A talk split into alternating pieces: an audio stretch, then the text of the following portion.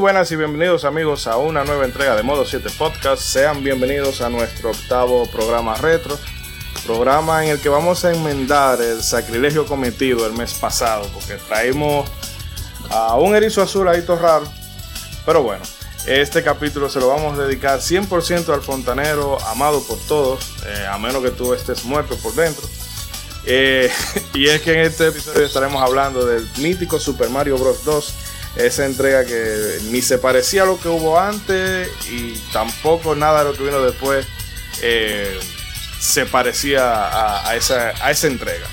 Eh, vamos a señalar que nos vamos a saltar directamente al 2 porque entre que la historia del 1 ya es más que todo conocida, no, no entraña mucho misterio y que está muy muy enlazada con lo que es el lanzamiento de, la consola NES de Nintendo. Bueno, pues cuando hagamos el programa NES vamos a hacer una parada en ese apartado. Pero sin alargarnos mucho, paso a presentar a los contertulios. Empezando por ese célebre personaje amado por los buenos, temido por los hombres de mal corazón, el Marajá de Capurtala. Ronza, dígame a ver cómo está usted.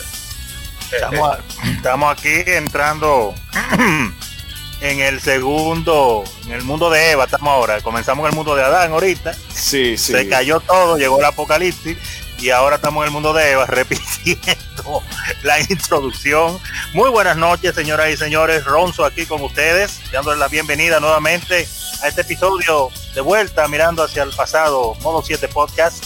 Gracias a todos los que nos están escuchando y vamos a tener una estupenda aventura repasando minuciosamente detalles interesantes de este juego único en la línea de, larga línea de juegos de Super Mario Brothers, Super Mario Bros. 2. Así es que prepárese que lo que viene es bueno. Y también se nos suma nuestro psicoastrónomo certificado por la NASA, por la ESA, por la Agencia Espacial China y el Diablo y su hermano, Edric 296. La japonesa, todo el mundo Edric, dinos a ver cómo está. Yo estoy bien, estoy arrancando cebollas y cogiendo moneditas en el mundo de los sueños. Oh, listo para este programa de hoy, que es sobre uno de los juegos más raros que hay en NES. Y a mí me gustó mucho, no por raro, sino por bueno. Y de hecho, un juego que tenía un tema adelantado a la época. Un juego progress que tú usabas a una mujer. Yo te lo voy a decir. Realmente. Yo en esta vuelta la pasé con Peach que se sepa. Que de hecho, eso es, en realidad porque Pitch es el modo fácil de, de, ese juego ahí. Pero claro, ya flota. Óigame, eso va, va de robo. Y también te iba a decir, Edric, que me acordaste a una amiga mía que, ¿verdad? que le gusta eso de comer nabo para que le den relojes, pero así. ¿Y cómo así? no, no, espérate un momentito. y y al último y no menos, al último y no menos importante lo tenemos al más despreciable de todo, al más venenoso, la gente cobra, gente cobra, díganos a ver, ¿cómo está usted? Muy buenas noches a todos los que nos escuchan, Modo 7 Podcasts. Muchas gracias por escucharnos. Estoy aquí de nuevo, eh, compartiendo con este equipazo. Eh, y recuerden que cuando yo no esté en el podcast, pues puede seguir mi legado de veneno hacia cualquier compañía o sea cualquier cosa la cual se considere que, es nefasta como todos los juegos de Dragon Ball Z. Z de NES y Tetsuya no sí. Un saludo a nuestros queridos hermanos y amigos españoles, los cuales en una... no le meta, no le meta cable a los españoles porque eh, ahorita lo digo antes que se acabe el programa, pero tenemos un crossover ahorita, no nos calienten con el público. Ah, disculpe. A nuestro amigo argentino. A nuestros amigos argentinos entonces. A nuestros amigos argentinos. Deje, deje el veneno. obligado. Deje el veneno. A los peruanos, a los salvadoreños, a los venezolanos, a todo el mundo, a todo el que oiga esto, hermano. Usted es el lamboncito. No, no es lambón, eh, Edric. Lo que pasa es que Isidori sabe por qué yo lo digo. No, pero ya, no más. Lo, ya, digo, lo digo, ya, deje, deje, déjelo, deje, dejemos los juegos de Dragon Ball, que eso no. eso no es los juegos de Dragon Ball. Y la Dragon, y la Dragon, eh, la Battle 22 y todo eso. La Dragon Fire.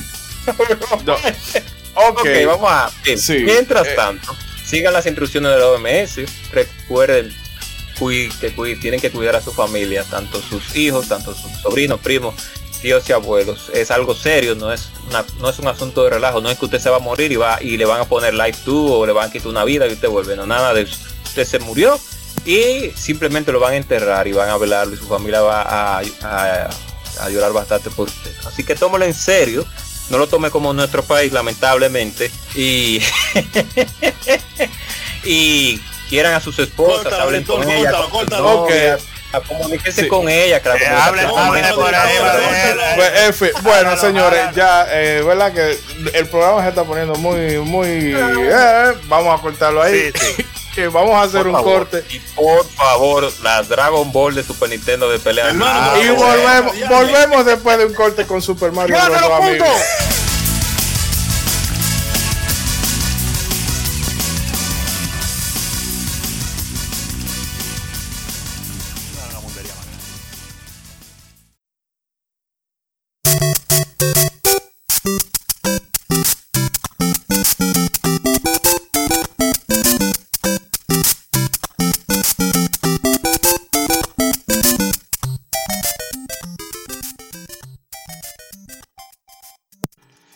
regresamos amigos después de haberme recuperado del mini infarto cardíaco porque pensé que no se había grabado absolutamente nada de la introducción, pero ya estamos aquí.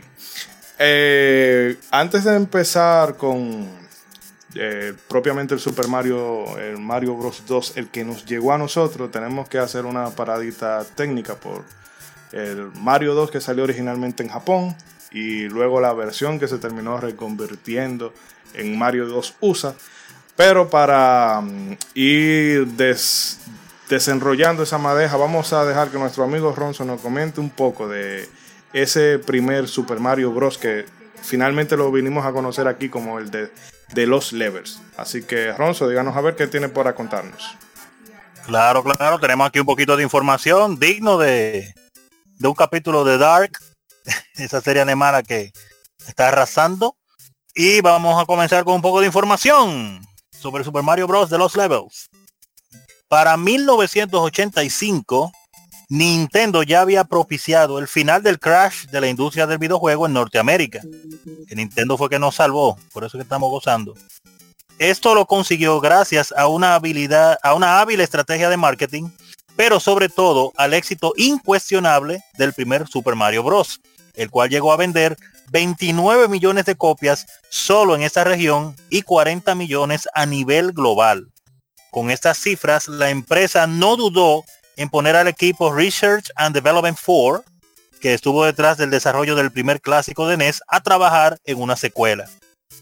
Cabe resaltar que este equipo, Research and Development 4, estaba compuesto por varios pesos pesados de la compañía como son Shigeru Miyamoto, Takashi Tezuka y Koji Kondo.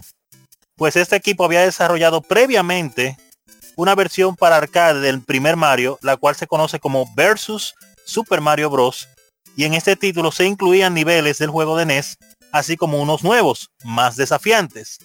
El equipo quedó entusiasmado con los diseños de esos niveles tan retadores que fue la fórmula que tomaron para desarrollar Super Mario Bros. 2, la versión japonesa, claro está.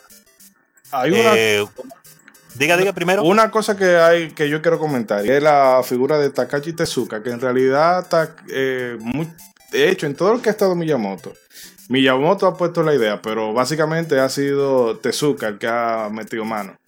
El que la desarrolla. Dígase Zelda, dígase Mario, dígase eh, qué sé yo, lo, mismo Yoshi Island, en fin, que el tipo ha estado metido en cualquier cosa que la gente tiende a darle el crédito, absoluto a, Miyamoto. Takashi Tezuka es el que ha metido mano. Él es que ha guayado la yuca realmente. Miyamoto eh, fue como nuestro querido Juan Pablo Duarte. Y ah, ya ahorita no va a llegar un CISANDC del Instituto Duartiano, pero en fin. Cabe mencionar eso, sí, está muy fuerte. ah, no, no, no, no. Eh, siga, siga, continúa, continúa, continúa, Alfonso. no sé no, que te cortaste tú mismo. Sí. Eh, sí, porque... Realmente. No, precisamente eso mismo era lo que iba a comentar, lo que dijo Moisés, de que ese equipo, eh, obviamente cosa de los tiempos de antes del desarrollo de videojuegos, un equipo pequeño, era el que se encargaba de, se encargó del éxito de Super Mario Bros. y siguieron haciendo juegos duros Y entonces esos muchachos, bueno, esos jóvenes, hombres jóvenes que estaban ahí, Miyamoto, Tezuka, Koji Kondo con su música, el jovencito en ese tiempo, se convirtieron en superestrellas, que si hubieran nacido, si, ese fenómeno se hubiera dado ahora, tuvieran 100 millones de seguidores en, Instagram, fueran superestrellas de las redes sociales. Realmente. Pero los tigres eran duros, aunque Nintendo le estaba sacando el jugo a ellos, pero los tigres eran bien duros. Sí, eh, pero una, una cosa breve, que ahora tengo el, dato aquí a mano, para que ustedes vean. Eh, Super Mario Bros. fue eh, el asistente director y el diseñador de los niveles. El Lost Level lo dirigió él. El Legend of Zelda lo dirigió él. El Mario Bros. 3 lo dirigió él. El Super Mario Bros. El Link, el Link, a Link to the Past. El Link's Awakening. El Yoshi Island. Fueron vainas que la dirigió él. Por eso es que cuando Miyamoto está, últimamente por le pone la mano a un juego lo daña. Por eso. que el viejito ya. Es el verdadero verdugo. Eh, el que se lleva el crédito es Miyamoto, pero el verdadero. No, Miyamoto es el ideólogo. Él es de las ideas. Él da la idea. Él dice, mira, esto está bien ahí, pero ¿y si las y si le hace algo más o menos diferente? Entonces toca dice, vamos a meter mano y desarrolla la idea. Efectivamente. Ah, para eh, que no, siga, siga, siga. No, iba a decir si alguien tiene más que, algo más que, que agregar, no sé, que lo diga. Este, no sé si Edric bueno, está un poco callado. Es que, es que eh, eh, mira, sigue, sigue, sigue, no hay problema. Está bien, está bien. Vamos a, hay mucho material todavía. Vamos a continuar. a tirar un venenito, pero no, no, está bien. hay tiempo para el veneno, hay tiempo. Eh, bueno, continuando con la historia del desarrollo de Super Mario Bros. 2 japonés, precisamente como mencionaba Ishidori, en esta ocasión, Tezuka quedaría a cargo de la dirección y diseño de los niveles, ya que Miyamoto, por un lado, se había convertido en padre hacía poco, a la par que estaba trabajando con un tal Legend Zelda, el primerito. Este Super Mario Bros. 2 vería la luz en el Famicom Disk System el 3 de junio de 1986 en Japón. Visualmente el juego era prácticamente idéntico al primer Super Mario Bros aunque en esta ocasión no existía la opción Player 2, sino que se podía elegir entre Mario y Luigi, siendo el primero más rápido y con mayor tracción para mejor control, en tanto que el segundo saltaba más alto, que es Luigi, pero se deslizaba como si estuviera sobre hielo, lo que equivalía a jugar como si fuera jugando en modo difícil, en modo hard. También el juego contaba con un hongo venenoso capaz de, encoger al jugador o matarte si ya tú estabas encogido. Y tenía warp zones, o sea, zonas de avance, que en lugar de llevarte a un nivel más adelante, te podían enviar para atrás a niveles anteriores. Tezuka reconoció que el juego era muy retador, pero esto se hizo porque a su juicio los jugadores japoneses ya tenían masterizado el primer juego, de lo duro que le dieron. Sin embargo, como compensación, se le incluyó un truco para obtener vidas infinitas y para advertir a los nuevos jugadores de la dificultad se le incluyó la etiqueta for super players para super jugadores. Así que le dieron eh, la tendencia que siempre había antes, eh, principalmente en Japón, eh, ese asunto de que los juegos japoneses siempre eran más difíciles, me imagino, qué sé yo, por algo en su cultura, que no era nada más por divertirse lo que hacían los juegos, sino también por, por enriquecerse, digo yo, mentalmente o, trabajar el músculo cerebral, cerebral. Entonces eso se veía con muchos juegos que pasaron de Japón a América, que le bajaron la dificultad. Aparte de Mario Bros, no sé si uno de ustedes se acuerda de algún otro juego que lo hayan puesto más fácil cuando vino para acá, para América. Bueno, me viene así de pronto el Final Fantasy 4, que incluso ellos sacaron una versión que se llamaba Easy Type, que era la versión americana. Eh, que es decir, ah, y eso, y eso con el tiempo ha cambiado, porque incluso ahora los japoneses son los primeros que lloran cuando un juego tiene mucha dificultad. Que por eso es que cosa, mm, que por eso es que los eh, por, e, cosas como los Dark Souls y demás en Japón no, no tienen el, boom que tienen de este lado de, del, globo. Como cambian los tiempos. una, una cosa breve, no sé si eh, Edric, o como él es el herder de aquí, pueda abundar un respecto de lo que era de lo que era el, el Famicom Disc. O no sé si Edric o el agente Cobra pueda, pueda dar un apunto al respecto.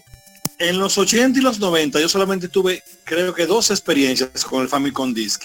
Claro, no eran propios, o sea, yo no los tenía, sino que algunas personas que conocí conocían a alguien que lo tenía y fuimos a verlo y en una ocasión lo llevaron a donde estábamos. Los verdaderos coleccionistas fue, no, en esa época de una coleccionista, en esa época era gente rica con cuarto que tiene la consola. Sí, pero te digo porque ese aparato ni siquiera era de América, era un aparato que solamente salió en Japón y que lo tuvieran aquí. oye, el, ah, yo conozco para el viciado. Hay una persona que, que, que deberíamos invitar un día, que yo conozco que quizás el mejor coleccionista de, de consola y videojuego dominicano y quizás uno de los mejores de Latinoamérica. El pana tiene un espacio, el equivalente de mi casa. Wow. Lleno de consolas y cartuchos y CD y juegos de toda la época. Y él es bastante discretito, él no sube fotos ni nada de eso. Pero él tiene una colección premium. Pero volviendo al, tema que, de la intervención. Okay, okay. yo, yo vi el, el Famicom Disc con, con Girus y, esa misma. Y esa misma, la, o sea, la Mario 2 de verdad. Pero fue como en el 89. 88-89 fue. Wow. Y a mí, la Mario, la, la Panchi Panchi, ¿qué se llama? Panky Panky. Eh, no, la Doki, la Doki Doki, Panic. Doki Doki, esa misma. No me llamó tanto la atención porque simplemente era un cambio de los skins, era el mismo juego. Sí, no, eh, no, haga, no hágale spoiler. No hágale oh. spoiler. Ah, perdón. Perdón, edítalo, edítalo. No, no, no. no, no, lo que ahora estamos hablando de la primera, de la verdadera Mario Bros 2, la de los levels. Entonces, la otra que vimos fue un juego de navecita que se llama Girus, Jairus, que la música es como música clásica en Nintendo y en Famicom Disc la, la experiencia de ese juego es muy diferente. Es muy superior. Ah, superior, Es, es, mucho mejor el juego. Eh, tiene par de, una paletica de colores un poquito mejor y el sonido guay. O sea que el Famicom Disc definitivamente tenía la capacidad de ser superior al NES, definitivamente. Bueno, claro. No, no digo porque yo, nunca tuve nunca tuve experiencia con esa consola, más allá de conocerla por eso. Para algo sirve la memoria. Yo, yo tengo incluso en, el NES Mini, eh, que yo tengo, yo lo tengo hackeado y yo tengo el emulador del, del Famicom Disc. Oh. Y hay un par de jueguitos ahí que, que yo le he dado, le digo un par de tiempo, que no jueguen en esa época, eran muy buenos, muy buenos, muy buenos, la verdad. Muy bueno. No, me interesa, voy a buscar eso, las dos versiones de Girus para ver qué es lo que eh, la, por lo menos en el tema del sonido, que eso fue lo que yo pude escuchar con respecto a la, a la Doki Doki Panic. Usted busca el soundtrack de la Super Mario 2, la americana, y escucha el soundtrack de, de la Doki Doki Panic, y usted se da cuenta de que está la nitidez y la calidad del sonido es, eh, es bastante notable con la versión de, de Famicom Disc. Eh, Creo que hay tres canales de diferencia. Creo mm. que la diferencia en ese son tres canales, o sea, tres instrumentos que suenan en todas las músicas que en la de Famicom no hay. E igual oh. con la Castlevania, la Castlevania que tuvo, eh, o sea, Castlevania 3, la de, la de disco, la de Famicom Disc. Las músicas tienen dos canales, todas, dos canales que la de Nintendo no tiene y suena. Wow no, yo tengo que buscar eso, yo tengo que buscar eso. No, en el momento en que, en que hagamos un programa, o hagamos, no, hagamos, cuando hagamos el programa a futuro de, del NES, eh, esa versión de, de como dicho, ese add-on del Famicom Disc, lo vamos a tocar en uno de los apartados, porque tiene una historia interesante. Hubo una vez una escasez de chip, que eso fue lo que hizo a que Nintendo dijera, bueno, pues vamos a probar con la tecnología de los disquetes y eso en su momento fue un, boom, pero luego la burbuja explotó porque eh, los chips se volvieron a fabricar y eran más baratos y más manejables y también había problemas con la piratería, eh, en fin, que tiene ese Famicom Disc tiene, tiene su historia. vamos a tiene su historia, vamos a tener que investigarla, suena muy interesante. Eh, bueno, para continuar, eh, porque verdad que estamos aquí en medio de, de, los datos de Super Mario Bros. 2, de los levels, eh, eh, continuar diciendo que esta secuela del primer Super Mario Bros.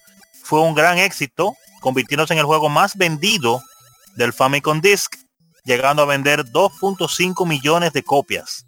El juego se envió a Nintendo de América, claro está, después del éxito en Japón, para que lo evaluaran y para su posterior publicación y lo enviaron obviamente a Minoru Arakawa, presidente de esta división, de la división de Norteamérica de Nintendo, y este le encargó eh, la prueba del juego a Howard Phillips para determinar si el título tendría calado eh, entre el público occidental, el público de este lado del mundo.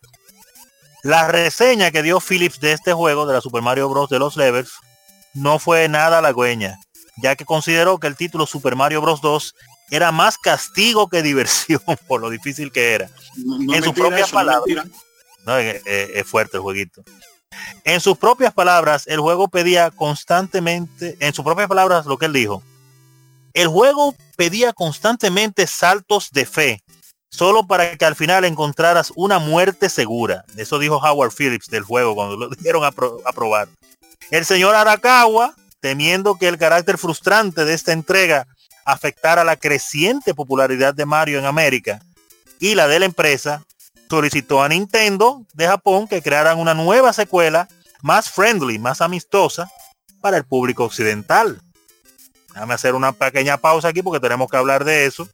Es que el juego, como estábamos diciendo eh, anteriormente en Japón, le gustaba hacer juegos difíciles y retadores y, siempre como que tenía como esa esas ganas de, de, te ponían un reto, lo superaban, ellos querían un reto más grande para probarse a sí mismo y superarlo. Y Nintendo hizo Super Mario Bros. 2, la original, con esa mentalidad, con una mentalidad de todos los jugadores, esos eh, millones de jugadores que ya habían, le habían dado candela ese juego por arriba y por abajo, ya se lo sabían y lo acababan hasta de espalda.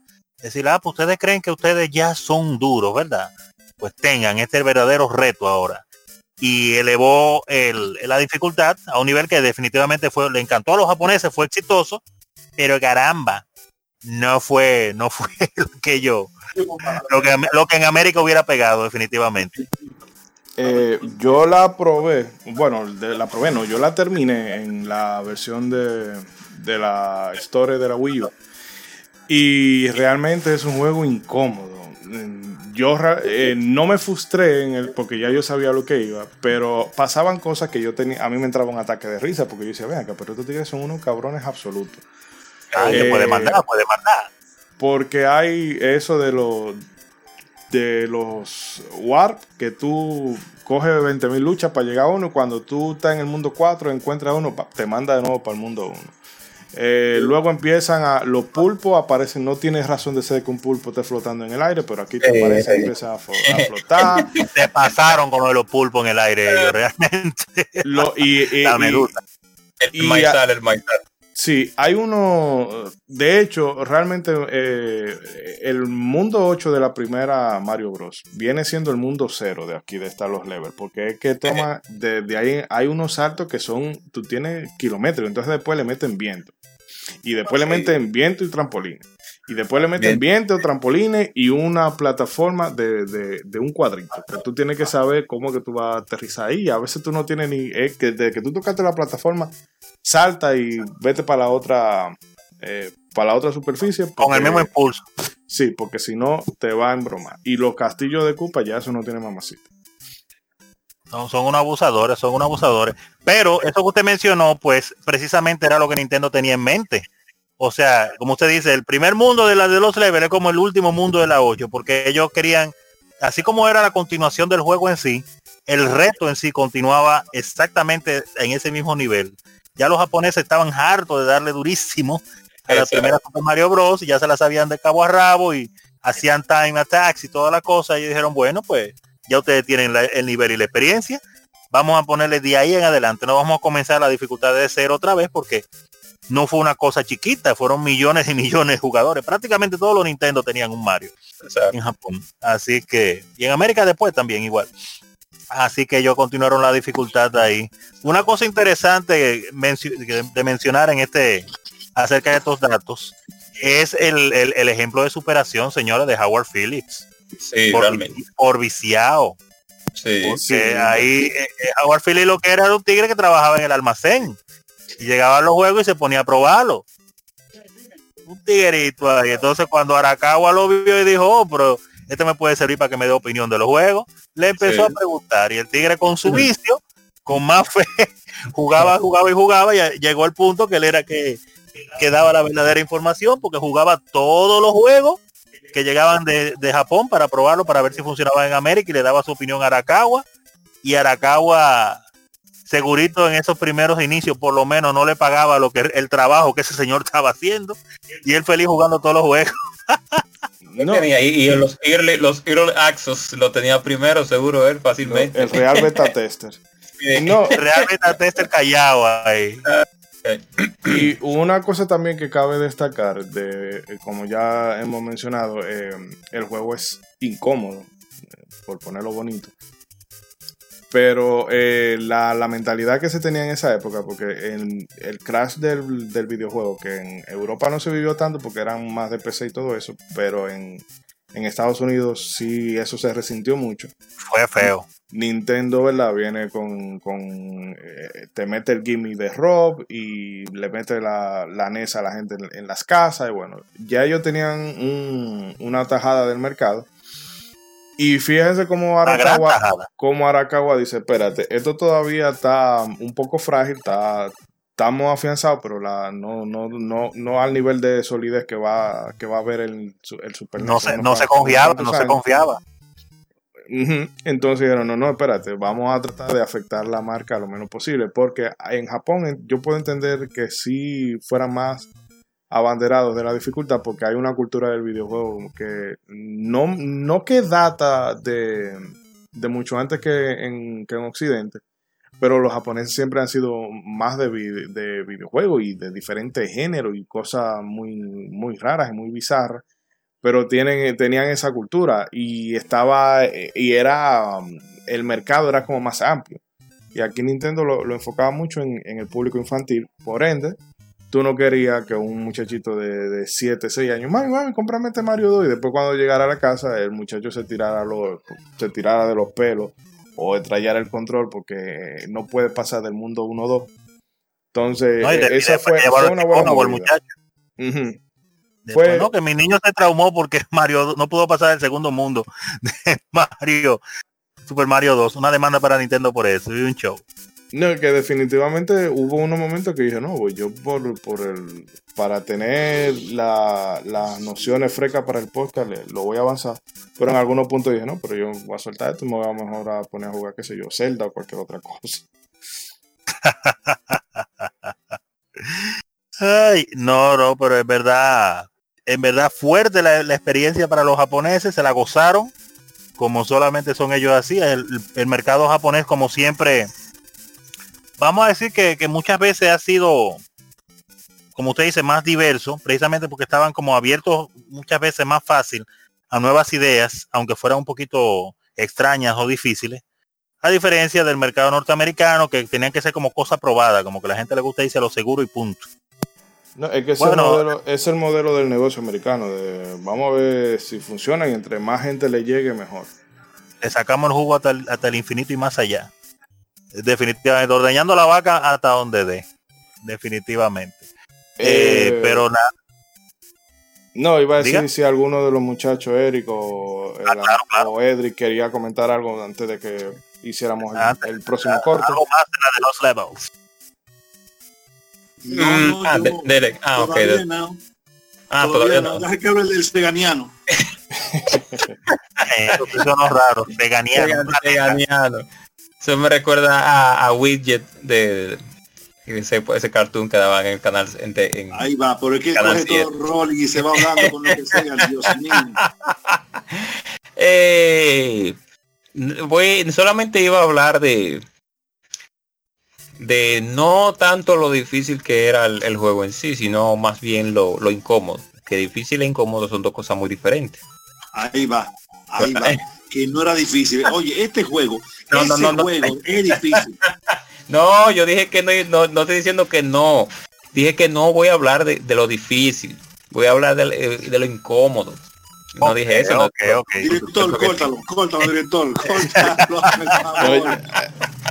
Pero deja que, ater, que, que aterrice la idea. Ya está. El juego, el juego, el juego, tu definición de incómodo, pero no difícil. el juego es incómodo por. No.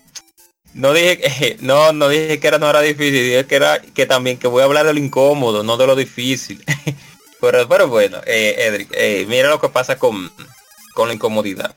Porque la dificultad de, en un videojuego se basa en diferentes aspectos, pero no voy a hablar de eso. Eh, voy a hablar de, la, de incomodidad. Sí, de lo que tú estabas hablando, Ronzo, hace un momentito, acerca de algunos saltos que tenía el juego y del aspecto de que algunos enemigos eh, comenzaban a salir de manera aleatoria. Creo, no me recuerdo bien en qué zona. Soy yo muy fino a eso, regularmente no le dice stage, pero bueno, ¿en qué zona? Eh, en tu idioma, pero en tu idioma tú puedes hablar también. La en mi cabezona. Sí. No lo interrumpan para que acabe rápido. Ok. Hay una, hay una zona en la cual no solamente comienzan a, salir pulpos eh, flotantes, sino que eh, exacto, voladores, gracias. Sino que Ishidori, recuérdese que hay un stage donde uno, donde aparece, comienzan a saltar los, los, ¿cómo que se llaman los pescaditos? Dios mío, se me olvidó el nombre de ese enemigo, de esos pescados. Pero que comienzan a saltar, no, no, no, los pescados, los que, los que salen volando. Los mini, mini, algo así. Sí. Y, tienen un nombre, sí, y comienzan a saltar, a salir, a salir o a saltar, porque es saltando que están literalmente, mm. de manera súper aleatoria y de muchas formas y de, y de varias maneras. Entonces, entre esas cosas, más el, el viento, que fue uno, una de las, eh, creo, si no más creo, creo, que es un detalle que no se volvió a ver en Super Mario Bros 2 ni en Super Mario Bros 3, eso del viento. De, cuando en algunos otros juegos, claro que sí, como Ninja, eh, Ninja Gaiden, lógicamente estamos cansados de, hablar de eso. Pero entre esas cosas, pues hacían que el juego realmente si fuera retador. Y además de que, aunque el control de Super Mario o de, o de Luigi fuera, fuera un control, una movilidad, la movilidad del personaje fuera aceptable, no fuera tosca, pues hacía que el jugador pues pues se, se, molestara bastante con algunas situaciones. Eh, creo que dije lo mismo que dijo Ronzo, pero... Eh, no, pero está bien, porque es tu, opinión y tu punto de vista. Yo quería agregar eh, a, ese asunto de la de los levels. Obviamente estamos hablando de la maldad con la que se hizo el juego. Miyamoto la hizo pues bien, lo hizo bien realmente, no lo hizo mal, bien para retar a los jugadores que ya se jactaban de que Mario 1 no le sabía nada y, pero la maldad, en, dentro de los muchos detalles, tú mencionaste los peces voladores, eso, o que van saltando realmente. Pero a mí personalmente el enemigo que más me molesta, porque siempre ha sido el enemigo que más me molesta de la primera Mario, y, vi la maldad ahí en esa Mario 2, es con los Hammer Brothers. Porque es que esos Hammer Brothers, de por sí siempre ese patrón en que ellos usan para tirar los martillos, y aparte entonces en la de los Level te ponen los Hammer Brothers igual, con su patrón aleatorio extraño de ellos moverse y de tirar los martillos, pero que aparte vayan siempre avanzando hacia adelante, no como los otros que mantenían su, su posición y se movían un poco para atrás o para adelante en su posición. Pero esos Hammer Brothers yéndose este para arriba, para adelante, y martillo y martillo. Ya, martillo, de Claro, eso, y, eso es maldad. cuando a mitad del último castillo te ponen un Koopa que también tira martillo como un Hammer Bros. y encima te tira fuego. Y yo, venga, pero ¿cuál era, ¿cuál era la necesidad? La maldad, la maldad. La maldad, porque ellos seguro veían a todo el mundo dando esos salticos en la Super Mario Bros. 1 y, el pobre Koopa cayendo en la lava de manera miserable. Entonces. Hoy ahí ahora, Koopa tirando candela y tirando martillo también. creo que, ahora. Creo que el, el Koopa del mundo 8 de la Super Mario Bros. 1, eh, Edric, hace eso, si no más creo. O era del, del, eh, del 7 y del 8, pero creo, que después del, creo, creo que después del 5 no creo que después del 6, o sea, 6, 7 y 8 lo hacen en la de NES. Que tiran las dos cosas. Bueno, bueno como la de Lole lo pusieron más rápido. Le faltaba un, un laquito tirando, un laquito debieron de ponerle también. No, eh, encima de en mi Por suerte no existía en ese tiempo. En mi pueblo le decíamos la pinky. La Pinky. La ¿Por Pinky. Qué la Pinky? por nuestra querida la cara, la cara, parece, la cara se parece a Nurin Sanjay. Qué suave, qué suave, qué suave. No va a cerrar el show. No, no pero, va a cerrar el show por eso. Es un homenaje realmente. Siempre ha sido así desde 1980 y pico, cuando yo iba de Plinio a jugar a Mario 1. Oh, Ahí viene el mundo 4, el mundo de la Pink. El mundo de la Pink, porque Plinio. Porque el caballero se tenía que llamar Plinio, Ichidori. No sé. Eh, pero digo, si no tiene... a la tortuga le decían pato, por favor. Sí, al sol de hoy nunca lo he entendido. Y yo soy un jugador de hace mucho, yo nunca vi un pato. O sea, yo siempre vi una tortuga. Yo, Claro. eh, yo siempre vi una tortuga. Yo he tratado de asociar eso con que, bueno, quizás muchos niños de ciudad eh, o de- no conocían un pato, pero cuando voy al campo, que también habían jicotea, hay sitios donde decían la jicotea y como quiera otros sitios decían pato. Yo no entiendo de dónde carajo. ¿A quién carajo se le ocurrió eso? ¿Y cómo se popularizó? Y no De tal manera que, le no hay digan a pobre tortuga pato. Que yo puedo estar jugando con el sobrino mío cualquier cosa y yo le digo, no, mira, salta encima de, de la tortuga, esa no, salta encima del patito. Y ya, o sea, eso ya se, se quedó en el inconsciente No, colectivo de por vida. Son- Son sinónimos. Eh, pero bueno, como todavía no queda un buen trayecto, Una vamos- cosa, Sí, una cosa para, para cerrar esta parte bien breve, y breve de verdad, no breve como las de Eric. Hay algo que sí podemos decir de, de Mario Los Levels con respecto a la dificultad. El juego es difícil porque está hecho para retarte, no porque el play control es malo. Exacto. Incluso si tú juegas con Luigi. El play control de ese juego es muy bueno, bien responsive. Lo único es que, como ya han dicho en otras partes del segmento, estaba hecho para que tuvieras que memorizar muchos patrones y muchas cosas para retarte. Y creo que se pasaron un poquito, la verdad. Es una Mm. opinión personal, que creo que se pasaron un poquito. Una, una última cosa que quería decir. Ahora que lo estoy analizando y pensando, voy a tener que, que buscar información. Obviamente debe haber. Pero yo personalmente no he visto a nadie acabando ese juego con Luigi. eh, que es no. incómodo. Yo Yo, personalmente, yo no, personal, yo no. yo me en- atrevido. En, en YouTube tal vez aparezcan unos cuantos vencedores. que- Un sádico, no vencedor, no sádico. Yo no tengo los timbales para eso.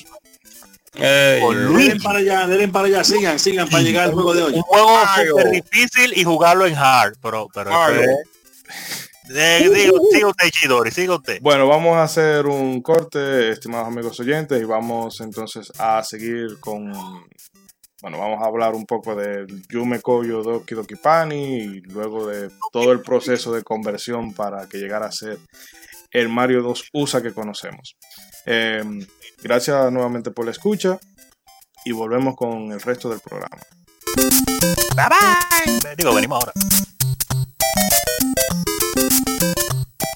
Director, córtese bye que soy yo muy arcoíris. I'm sorry, I'm sorry. Me salió raro ahí. Con la voz de Kirby de que voy a coger. Salió Cardi B fue que salió. Llegaste al último nivel. Bienvenido a RetroQuest. Reviví con nosotros la magia de todos esos juegos que cautivaron nuestra infancia y adolescencia. Todos los martes, 17 horas, podcast Retro Gamer en vivo. Encontranos en twitch.tv barra bitlowtv y también en Facebook, YouTube y Spotify. RetroQuest. Somos Legión, somos gamers. Legión Gamer Podcast. El gaming nos une. Un podcast enfocado en tratar juegos de actualidad y del pasado con la relevancia que merecen. Puedes escucharnos en iBooks, Spotify, TuneIn y demás plataformas de podcast de tu preferencia buscando Legión Gamer Podcast. Recuerda seguirnos en las redes sociales como Legión Gamer RD. Visita nuestra página de Facebook para que seas parte de nuestros streams de las Gamefemérides, donde conmemoramos algunos títulos jugando en su aniversario. Porque todos jugamos, el gaming nos une. Legión Gamer Podcast. Hey, ¿qué lo que, mi gente? ¿Cómo están? ¿Cómo se sienten? ¿Todo bien? Yo sé que sí. Les invito a que pasen por mi canal de YouTube, El Tipo Full, a que se diviertan un poco y disfruten conmigo de las peripecias que pasamos en los videojuegos. También estamos en la plataforma de Twitch, Facebook, Twitter, Instagram y TikTok. Así que les esperamos y recuerden, hagan bien y no miren a quién. Chao.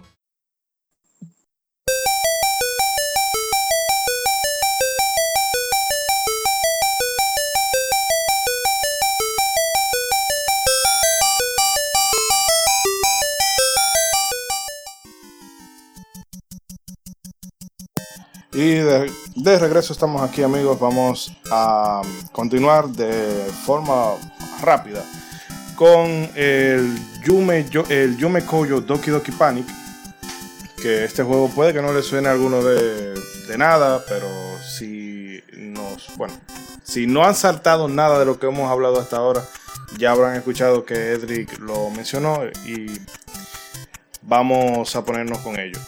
Eh, Perdón, perdón. no, no te apures.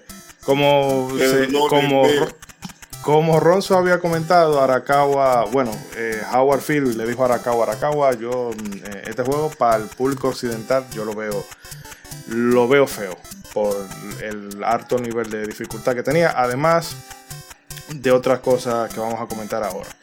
Entonces, a Arakawa lo que le solicita a Nintendo es que se cree un nuevo Super Mario Bros. 2, pero eh, la gente de Nintendo le dijo no, porque tenían demasiado trabajo. Y lo que se optó fue por otra alternativa, que fue la de tomar un título ya existente y transformarlo en un Mario. El título que eventualmente se convirtió en el Super Mario 2 Occidental sería el ya mencionado Yume Koyo Doki Doki Panic. Este juego originalmente se basó en un prototipo creado por Kensuke Tanabe, que es también otra de esas figuras de Nintendo. Todavía sigue haciendo de labores de supervisión y productor de, varias franquicias actuales. Y bueno, en este prototipo el scroll, el era vertical, eh, o sea, donde los jugadores podían ascender al mismo tiempo que lanzaban a los enemigos, al- bueno, al otro jugador, y podían ayudarse o patrolearlo, o para ayudar que alcanzara la otra plataforma, o podían conseguir objetos y apilarlos para eh, poder alcanzar la, eh, la otra plataforma, valga la redundancia. En un principio la idea se, se engavetó porque era muy compleja y no había como una... eh, no había una utilidad práctica en el momento. Entonces, en 1987, la televisora Fuji Television se acercó a la empresa de videojuegos, a Nintendo específicamente, o mejor dicho, concretamente, ya que para ese verano llevaría a cabo un evento llamado como Yume Koyo, que se traduce al español como Fábrica de Sueños, y querían un juego para promocionar a las mascotas de dicho evento. Estas mascotas eran una familia árabe. Eh, me imagino que si, si ellos se hubiesen puesto a eso ahora, le hubiesen caído encima por apropiación cultural y por estar eh, Ya lo reforzando estereotipos y bla, bla, bla, en fin. Pero el caso Sí, es que esta familia estaba compuesta por Imagine, Lina, Mama y Papa. Eh, a Tanabe se le encargó el proyecto con la única condición de que utilizara estos personajes. Él se había reunido, él no tenía muy claro qué era lo que querían hacer la gente de Fuji Television y ellos le dijeron, mira, estos son los cuatro personajes, hagan un juego con eso. Y como ellos tuvieron, como le dieron carta libre, bueno, pues él desem- desempolvó la idea de- del avance vertical. Miyamoto le dio algunas recomendaciones de, mira, mejor incluye algunos niveles eh, de scroll lateral para hacer la cosa un poco más equilibrada. Y bueno, al final, después de todo esto, el producto recibió muy buenas críticas. Eh, cuando la Famitsu era Famitsu, creo que le pusieron un 32. Eso es la 32 de 40 es bastante, bastante aceptable. Muy alto.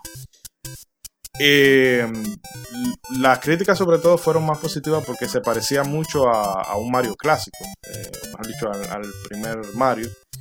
Y bueno, precisamente por estas características de que era un juego que eh, tenía, tenía calidad, se parecía mucho a un Mario, pues entonces dijeron, bueno, este es el que vamos a agarrar y lo vamos a hacer un reskin se lo hicieron jugar, a- se lo hicieron pasar a Nintendo de América. Arakawa le dijo a Howard Phillips, mira, ¿tú crees que tú puedas, eh, que esto sí le pueda gustar a la gente? Si nosotros le cambiamos y le ponemos las, eh, vamos a decir, las apariencias de un Mario. Lo jugó y le dijo que sí, que podía ser.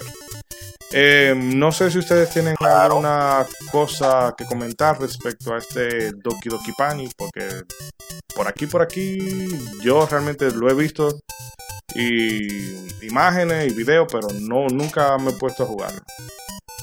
Bueno, no sé si es que aparece en ROMs o, o algo así, porque se supone que el juego, como tal, eh, obviamente, como nada más se hizo principalmente para esa feria, la feria de, de esa compañía de Fuji que tenía, pues ya después que esa feria pasó, pues ya ese juego no se hizo más. No se fabricó, no se hicieron reediciones, porque no se podían usar los personajes de Fuji TV, de Fuji Television. Así que yo realmente nunca tuve para nada ni noción ni información de, de Doki Doki Panic. Había escuchado el nombre en revistas mencionar, pero yo como que no le había puesto nunca atención. Hasta uf, muchísimos años después, después fue, no, que es el Mario 2 eh, americano, pero la versión original, de ahí fue que lo sacaron. Y yo, oh, pero ya, uff, muchísimos años más adelante, pues yo escuchaba ese nombre y como que seguía de largo, como, ah, eso es algún juego japonés raro. Y, y lo escuchaba mencionar en revistas y cosas, pero no, no me detenía a leer. Pero, pero fuerte, me, me gusta el asunto de Tanabe, de Kensuke Tanabe, como fue vivo, porque hay que ser vivo, y aprovechar las oportunidades, porque él creó ese prototipo ese juego eh, con scroll vertical, subiendo y bajando, y aunque le rechazaron la idea momentáneamente, pues él la guardó y dijo, no te preocupes, que eso en algún momento sirve. Guárdame ese sazoncito ahí, que aunque sea unos espaguetis, yo hago con eso luego. Eh, y desde que pudo y le apareció la oportunidad con ese proyecto, eh, lo sacó y dijo, vamos a ver, Miyamoto, ayúdame ahí, que ya quiero usar lo mío. Es, yo me inventé eso, ¿qué le pongo? Y dice, Miyamoto, como siempre, el hombre de ideas, eh, ponle para de niveles verticales para que tú sabes sea más digerible, porque la gente ya con la fiebre de Mario está enamorada de los side scrollers, entonces, de los juegos que van de lado. Entonces ponle par de niveles así y también tú le mantienes sus niveles eh, verticales y tú verás que va a ser más digerible. Y efectivamente el juego fue un éxito, total.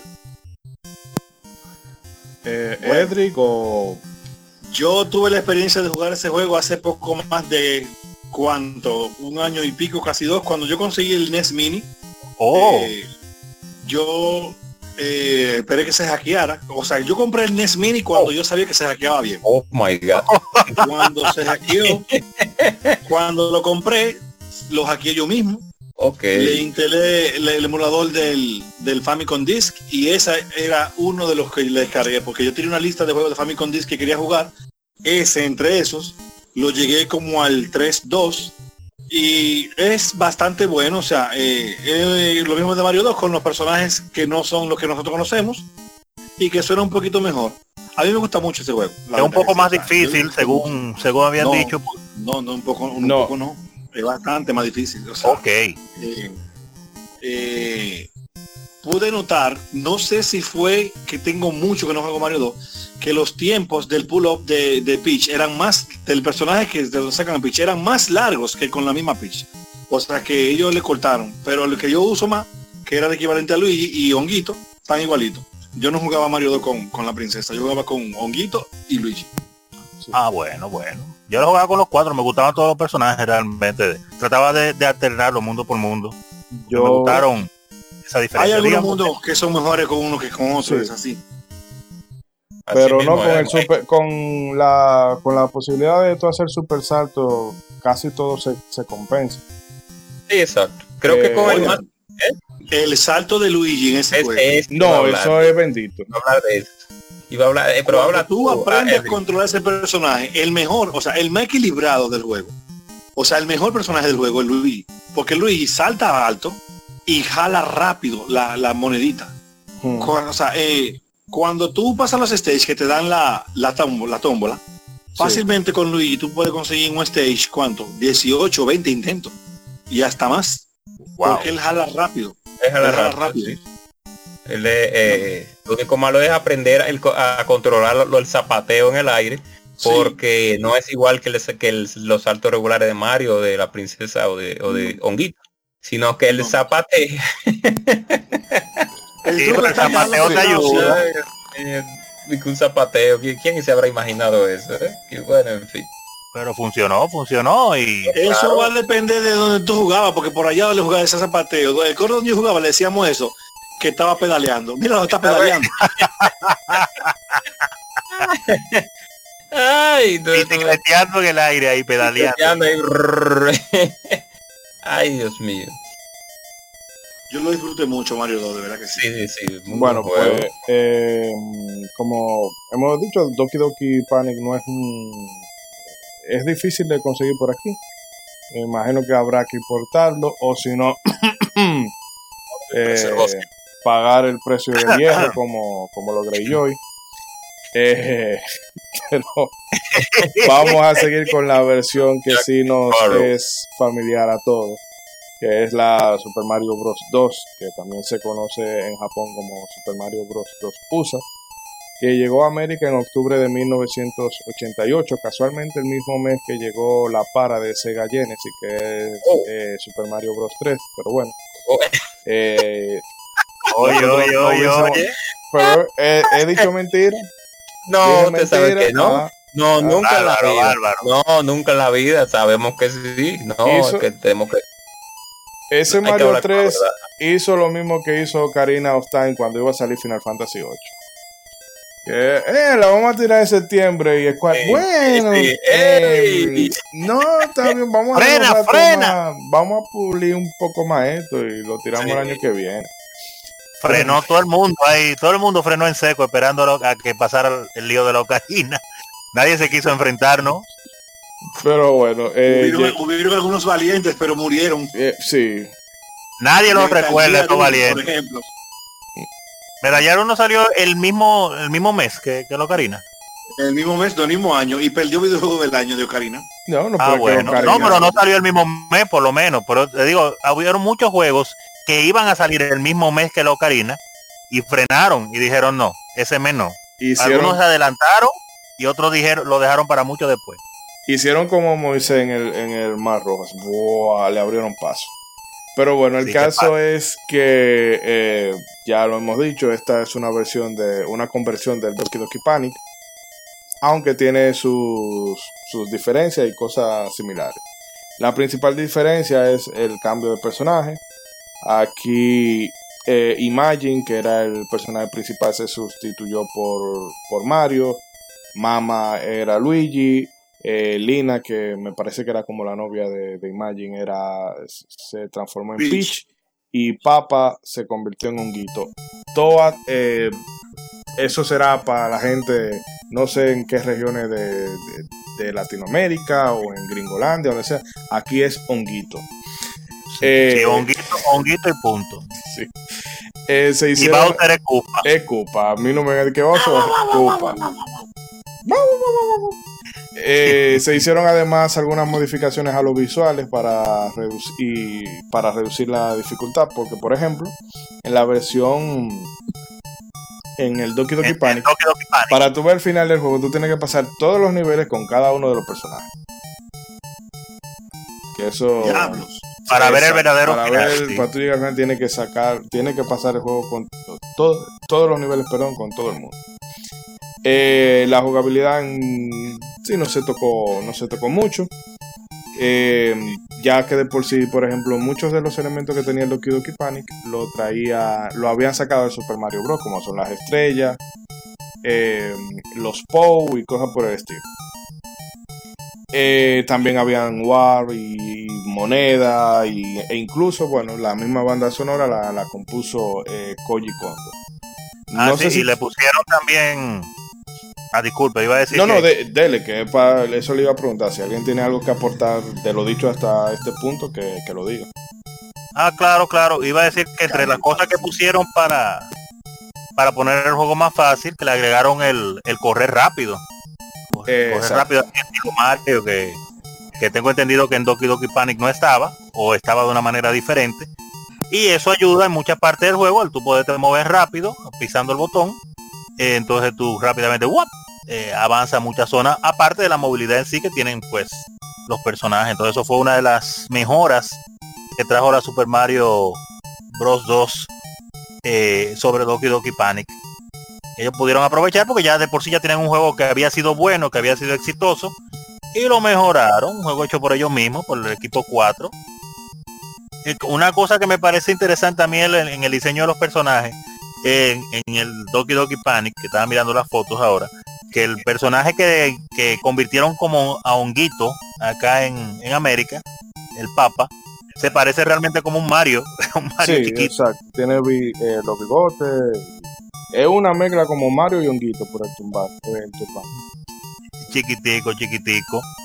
Eh, iba a mencionar con respecto obviamente a este Mario eh, y ese asunto de la Dios mío la, la inteligencia de Nintendo las cosas como se hacían antes de, de jugársela, de decir no pero vamos a inventar esto a ver qué tal Y lo que mencionamos de que en esos tiempos no haber tantas restricciones no haber tanta sensibilidad con este tipo de temas, pues ellos convirtieron ese juego con todo eso árabe que de por sí no causó ningún problema en Japón, que lo tiraran ahora y hablaran de estereotipos y esas cosas, y lo convirtieron en un Mario prácticamente igual, como las cosas que pasaban en Japón eh, casi no se sabían de este lado, no había internet, uno tenía que llevarse de las revistas y de los corresponsales, de los reporteros que mandaran esa información, pues eso le permitía a Nintendo salirse con la suya, con cosas como esta.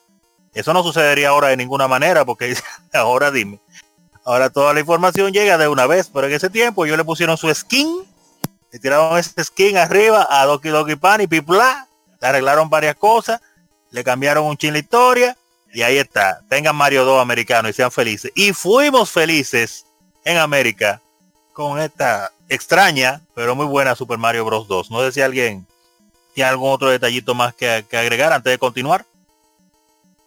No, puede los ser. Corazones, Los ah, corazones eran un gancho. Debería haber un meme.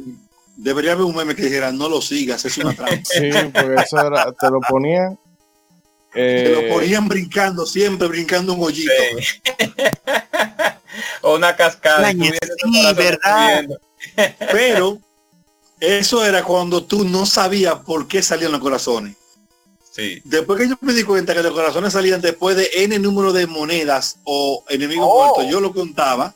Ah, yo no sabía. Cuando yo sabía que venía el corazón, yo mataba o hacía lo que tenía que hacer de una manera que el corazón fuera viable cogerlo, porque si no, eran una trampa.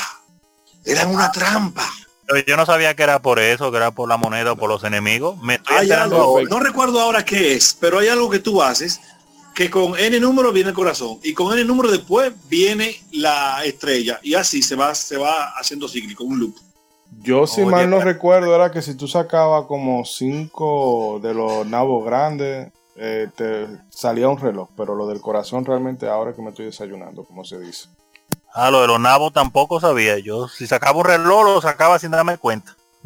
Era un robo el reloj en par de sitios. Un robito. sí, pero nada más para decir algo más de lo de los corazones. Independientemente de que uno hiciera el conteo para saber cuándo le iba a salir y todo eso y que te salieran en los sitios que tú querías. Eso tuvo programado con maldad, esos corazones, porque es que realmente no podían caer de arriba mejor y que tú entonces lo apararas. Ellos tienen que venir como flotando al pasito de un ladito raro. Ay, no, no, no. Estaban hechos con maldad esos corazones. Estaban hechos con maldad esos corazones. Y, ah, ah y también los mundos negativos. Eso era algo maldito. si tú no sabías, o si tú no tenías en cuenta la configuración del este, de la zona donde tú ibas a tirar la botella, Oye, tú te trancabas tú mismo y perdías el chance de coger hongo. Ya lo sabes, un disparate. Al, principio te lo ponen, ok, donde tú mismo le encuentras, la tira y ahí está tu hongo. Pero llega un punto en que, mira, tú sacaste la botella y mira a ver dónde tú la tiras para que te salga el hongo. Y, eh, y, hay sitios que son totalmente contraintuitivos, porque hay un nivel, no recuerdo cuál era, que el hongo te sale en una de, de las torres de un castillo, pero es... Tú tienes prácticamente... Que, si tú tienes que subir por una lado de la nube, irte al otro lado de la pantalla y tirarla, y entonces después te va a aparecer en el otro lado. Porque si la tira en el lado que no es, también te también la macata. Que en sí eso, e, eso era un elemento que, que troleaba, troleaba mucho. Y los Warpson, que había que ir con la botella para casa el diablo, a una tambora de esa que tú te metías. Tiaña, sí. entonces ahí la un Warpson. Mm el pique más grande cogías tú cuando tú tirabas la, botella, justo llegando de al sitio, pero mal tirada por qué sé yo, por por por, qué yo, por dos tres píxeles. Dos tres píxeles y te quedaba entonces el tambor a mitad de, la pantalla y tú no podías entonces utilizarlo. Gastaste tu botella en balde. Diaña, qué pique. Dándole para atrás a veces uno nada más para para para hacer esas cosas bien. Eh, qué juego raro ese, con mm. todos esos elementos que tenía. Siendo Mario era raro y, yo creo que hasta siendo el mismo original, el Doki Doki Panic, las ideas que desarrollaron ahí fueron una idea muy rara. Muy locas en realidad. Sí, tuvieron chulas, sí, tuvieron chulas. Tuvieron chulas, pero era, pero era rara. La imaginación tuvo, tuvo muy, tuvo volando, porque cabe mencionar, eh, lo que menciona, no sé si lo mencionamos hace un rato, que cuando mandaron a hacer ese juego, Fuji TV no le puso no le puso ningún tipo de directiva a Nintendo. No. Digo, miren, lo que queremos es que hagan un juego con esos cuatro personajes. Eh, mientras tengan esos cuatro personajes que son los protagonistas del show, hagan lo que ustedes les dé la gana. Y entonces esta nave dijo, ah, pero aquí es, vamos a darle No, rienda ¿dónde suelta. Se vale todo. Se Eh, vale todo. Yo recuerdo la impresión de mi hermana. bien, eh, eh, yo, yo tengo dos hermanos, mi hermano Frank y mi hermana Cecilia, era ella, ella era la menor, la hembrita, y por lo tanto la que jugaba menos Nintendo, porque cuando nosotros nos saltábamos, era que ella jugaba. El Ay, la pobre. La, la primera, la primera impresión de ella, cuando estábamos jugando Mario 2, yo recuerdo todavía cuando nosotros descubrimos que se, que tú te podías subir en los huevos y quedarte volando ujú. el, le- ella jugaba ese juego. La primera impresión de ella fue, diablo, que es hablador, se sube en el huevo y no se rompe. Pero Oye, la, guarden, la- la mente lógica. guarden esa, esas anécdotas Ah, para ahorita. Eh, Eric, ¿usted iba a decir algo? No, no, está bien, está bien. Bueno, Ok. pues jueguen un número, jueguen un número, jueguen un número. Que no dijo nada. 21 con 35, la hora. 21 Ay, con la hora, 35 el o 09, palé. o 09 con 35, que va a salir. O 09 con Ay, 35. no, pero yo puedo, arrancar, puedo- yo puedo arrancar hablando principalmente de los... No, no te esfuerces, no hay que esforzarse. Ok. Ya, bueno, Ayúdenlo ahí. volvemos. eh, va- eh, vamos con el guion. Eh, dice entonces que, bueno, con, que nos encontramos con este Mario, Mario 2. Eh, un side scroll lateral, ¿verdad? Que a diferencia del primer título no, no contaba con multiplayer y a diferencia de los levels no había de que había opción de, de elegir personajes, pero no estaba limitado a, a Mario y Luigi, sino que aquí tú tenías, como se ha dicho, la opción de elegir los cuatro personajes. En este caso, la misión del juego era atravesar 20 niveles que estaban divididos en, en 7 mundos. Eh, los primeros 6 de a 3 niveles y, en el séptimo, y el séptimo mundo estaba dividido en 2 niveles. Eh, aquí lo que teníamos que era llegar hasta donde estaba War, que en este caso ¿verdad? no tenemos un Koopa, sino el, el, la, la rana proceneta, como yo la llamo, porque es que eso es lo que parece. un pin cualquiera.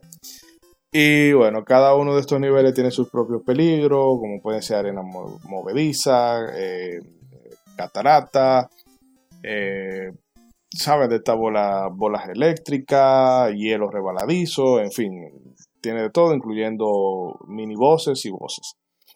Eh, también, a diferencia del primer Mario, aquí no eliminábamos a los enemigos saltando sobre ellos. De hecho, si tú saltas sobre un enemigo, eh, tú caminas a infinito. O sea, camina, camina. E incluso hay sitios donde para tú atravesar el nivel se requiere que tú te montes encima de uno de esos enemigos. Eh, pasa con estos enemigos que son como una que son como una cabeza de ave, pero que están encima de una especie de alfombra voladora. O hay un sitio que están unos Shy Guys metidos que para mí parecía una cámara, pero en realidad es como un carrito. Y tú tienes que subirte ahí para pasar por una zona donde hay púas. En fin, que eh, eh, fueron inventivos con eso. Eh, pues decíamos que aquí ya tú no puedes matar a los enemigos saltando sobre ellos, sino que tú tenías que sacar objetos del piso, o sea, eh, vegetales, o a veces tú encontrabas eh, una especie de tarro, o no sé qué era. Bueno, el caso es que aquí era arrojándole cosas al enemigo. Eh, hay hongos, pero como había dicho Edic, eh, aquí hay que, hay que encontrarlo. Y muchas veces sí, encontrarlo, porque no te lo van a dar, no te lo van a poner fácil. Eh, esta también es una de las diferencias que tienen en el, en el Doki, Doki Panic. En vez de un frasco, tú lo que tirabas era una, una lámpara mágica. Eh, bueno, y dependiendo de donde tú la utilizas, puedes ganar una, una vida extra o extraer también monedas que te permiten eh, usarlas en el minijuego tipo casino que tienen al final. Eh, si quieren comentar alguna otra cosita de la que hemos mencionado de la jugabilidad, de Claro, claro, haya- ahora- que se haya quedado fuera. ahora que ya estamos hablando pues de- del juego en sí, directamente, una de las cosas, de las tantas cosas que, a mí me chocó de ese juego, cuando, jugué- cuando lo jugué, fue primero, eh, pues claro, ver el enemigo, como mencionó la gente cobra con, con su expresión de Kingpin ahí. Ay, muy, muy expresivo. Y entonces este asunto de, de, de, los enemigos, o sea, ese detalle, cuando yo lo jugué la primera vez, y lo primero que hago es que le brinco arriba a un enemigo y me quedo parado arriba del enemigo y el enemigo sigue igualito. Eso fue una cosa como que mi cerebro como que chipió, como dijo, como, ¿y qué fue lo que pasó? Porque yo jugué Mario 1, después jugué Mario 3 y después fue que vine a jugar Mario 2. Y, y, yo me quedé como, ¿y qué fue? ¿Qué juego tan raro es este? ¿Y qué Mario es esta? ¿Y cómo es que se mata a los enemigos? Ahí mi cerebro tuvo que reconfigurarse para pensar en, en ah, esto es algo diferente, esto es algo nuevo, espérate vamos a ver, vamos a ver. Entonces después se agarran los enemigos, se tiran. Entonces después cuando ponen eso, tú tienes que arrancar la hierba, los nabos, la, la, fruta, las cosas raras que tienen ahí. Y yo, y entonces agarrar, y, y, y a quién se le ocurrió esta loquera? De sacar estos vegetales y mandárselo atrás a los enemigos. Pero nada, para adelante, seguimos jugando. Y, y después aparece, como usted menciona, el, el pajarraco ese parece sacado de Angry Birds en el en la alfombra voladora, las cosas eléctricas, eh, los Shy Guy, que ahora obviamente ya después de adulto, entonces yo me di cuenta que Shy Guy lo que significa como un tipo tímido. Me imagino que por eso es que están encapuchados, porque no les gusta que lo miren. los Shy Guy. Y, y, después cuando uno llega a los jefes, que le salen estos jefes tan raros, el, el Yoshi rosado ese raro. La primera vez que yo lo vi, yo me lo encontré tan bizarro. El birdo. Birdo, sí, Birdo. Pero yo personalmente, yo sentí un, qué sé yo, como una cierta aversión, una cierta aversión a ese jefe la primera vez que lo vi, porque me, me, me, lo encontré como tan raro, como Yoshi me lo encontraba tan cool. Y entonces, eh, ver este, este, personaje tan raro y tirando eso, esa forma de tirar y que esos huevos de la boca, y que la boca se quedaba abierta sí. así, tirando. Era algo que a mí me chocaba, yo no sé, pero a mí me chocaba. Y después entonces, ¿dije? No, y después de, y después de saber de, de, de lo que realmente era Birdo, porque todos pensábamos que era una de aspecto femenino, digo de sexo femenino. No, Birdo no es femenino. No, Birdo no es, no es, no es, no, el sexo del no es, no es, no es eh, hembra. Birdo, el, el, sexo del es macho, él es, él es ah, eh, ah, el primer transexual es Birdo. Sí, transvesti. La palabra sería transvesti, no transexual. Ah, Pues yo, ya va a ser muy inapropiado el chiste que yo voy a decir que, bueno, que no sería la primera vez que vemos que a alguien del sexo femenino o ¿verdad? se le queda el agujero grande después que sale un huevo, pero Bárbaro, Ichidori. Ichidori está hablando de mí, pero mire, fácilmente, fácilmente le manda un, un extra, un le va a no, yo le pongo, yo le pongo, yo le pongo el explicit ahí, no se apure, ya nos curamos en salud. Ok, no, pero, no, pero sí Virdo es transvesti, eh, es hombre. Lo que pasa es que él se viste como mujer. O sea oh, que, mira, bien progresivo, bien progres el juego ahí, ha avanzado tiempo, inclusivo. Sí. Tiene una mujer como protagonista que te facilita el juego, tiene un personaje macho, pero que se viste como le da su gana. Está muy bien. Digo, ese, ese, ese no. asunto, no, ya lo último que quería decir por ahora, ese asunto de, de, que me chocó también, de cuando tú acabas los niveles, meterte en la boca del la cabeza de águila esa. Yo me encontraba eso como que, como que eso como que como que pareciera como un juego de terror más que de un juego de aventura. Y yo decía, ¿pero por qué es que este juego es así tan raro? Sí. Dios mío siempre me lo encontré terrorífico, pero continúen ustedes, yo sigo hablando ahora. Oh, eh, Edric, ¿está por ahí? Edric salió creo por usar un momento, está... Bueno, eh, no sé si usted quiere comentar alguna cosa más antes de irnos al próximo corte. De Super Mario Bros. 2 USA. De la jugabilidad, por lo menos. De la jugabilidad. Bueno. Cuidado, los mundos. De la jugabilidad.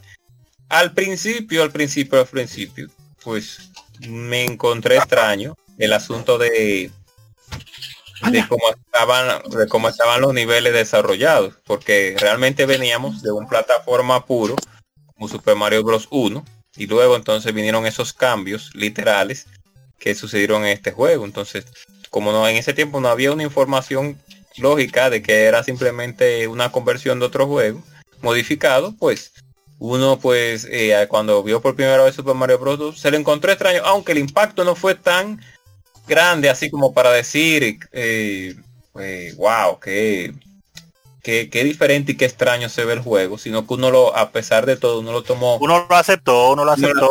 exacto, uno dijo, oh, Super Mario Bros. 2 y, eh, y se juega de esta manera, bueno, pues está bien, estamos mano.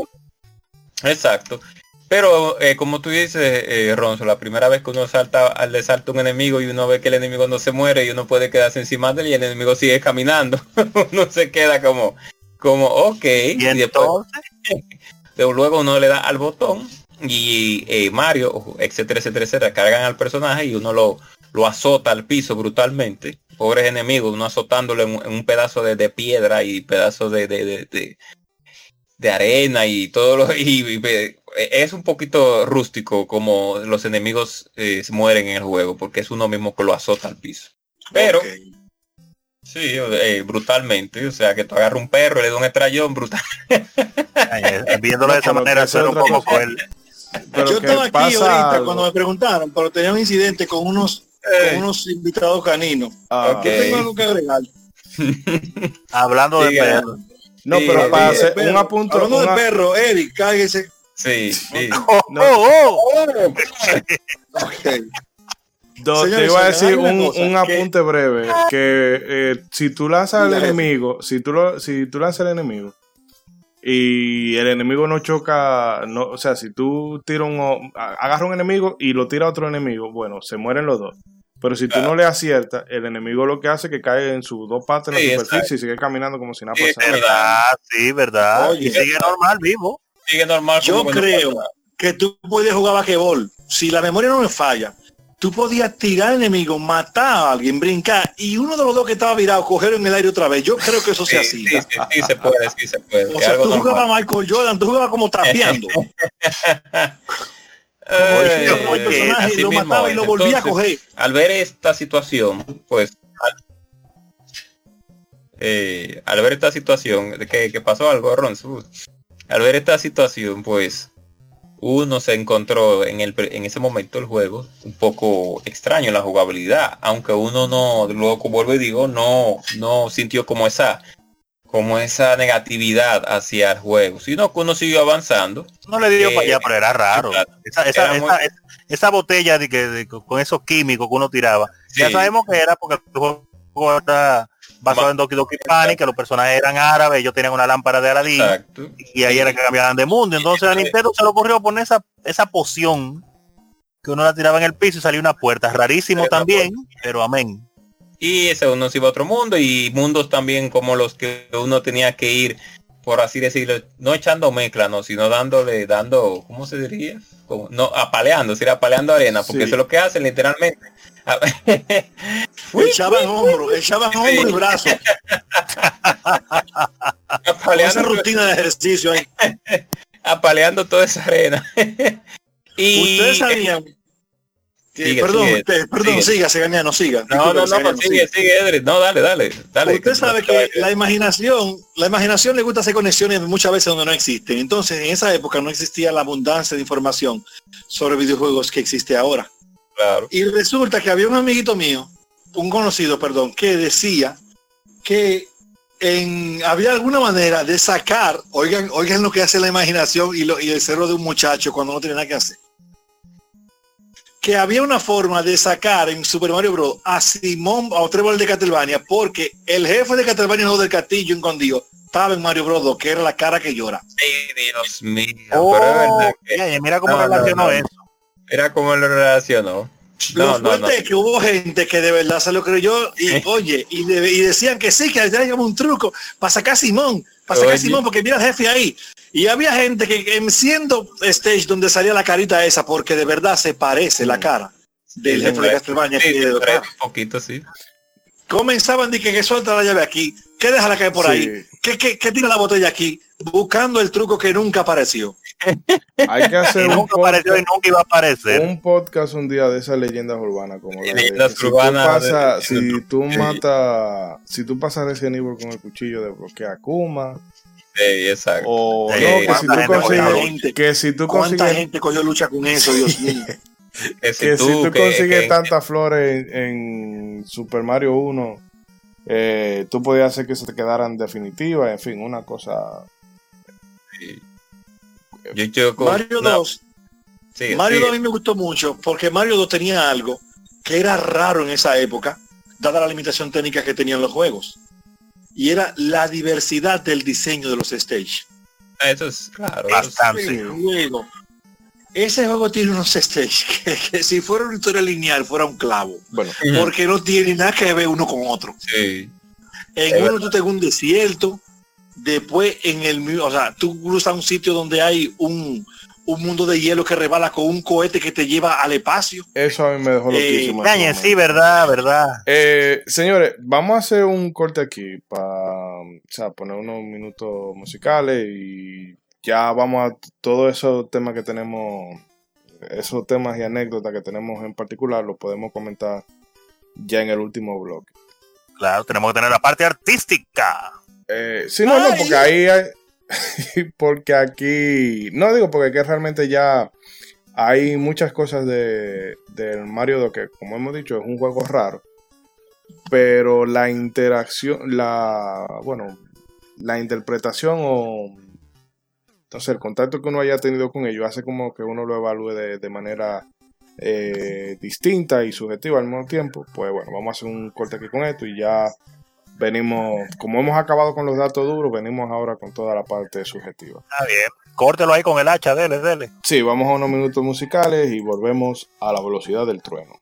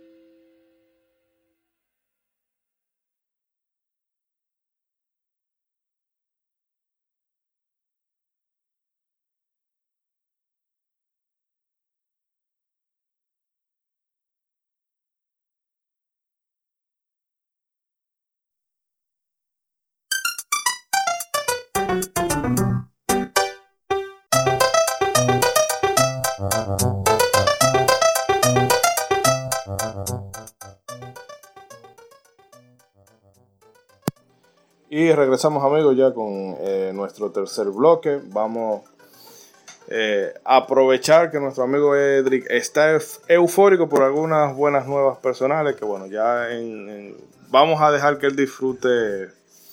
Eh, o sea, que celebre, que brinque, que salte, lo, lo, vamos a mantener privado, ¿verdad? Porque son unas cosas que tiene No, no, que... no, yo sigo aquí. Yo sigo aquí. El vicio ante todo. No, no, pero te digo que, que desde aquí te, te, felicitamos. No, no voy a decir. Gracias. No voy a decir expresamente qué, porque como conlleva que tú hagas una serie de ediciones. Sí, hay que hacer par de papeleo. Entonces, pero de momento, felicitaciones cuando estemos sentados ahí ya con el con el, el, asunto ya ahí sí cuando yo estoy como Drácula el de la Symphony en la silla con la copa yo digo hey bien hey what is a man pero bueno uh, otra cosa que sí eh, que también es motivo de celebración para nosotros y lo metí aquí forzado a la mala pero bueno son oh. los comentarios de nuestros oyentes así que vamos a leer oye oye ya, ya lo metió de tirar justón fue a, a la mala salió del camión bruto, durísimo.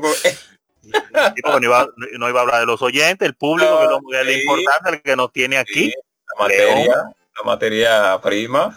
Eh, le habíamos, le habíamos hecho la pregunta en las redes sociales a, nuestros a nuestros amigos que qué pensaban sobre este título. Y nos comenta Mr. Jam777 eh, que es uno de sus favoritos y que le trae muchos recuerdos de, de su infancia.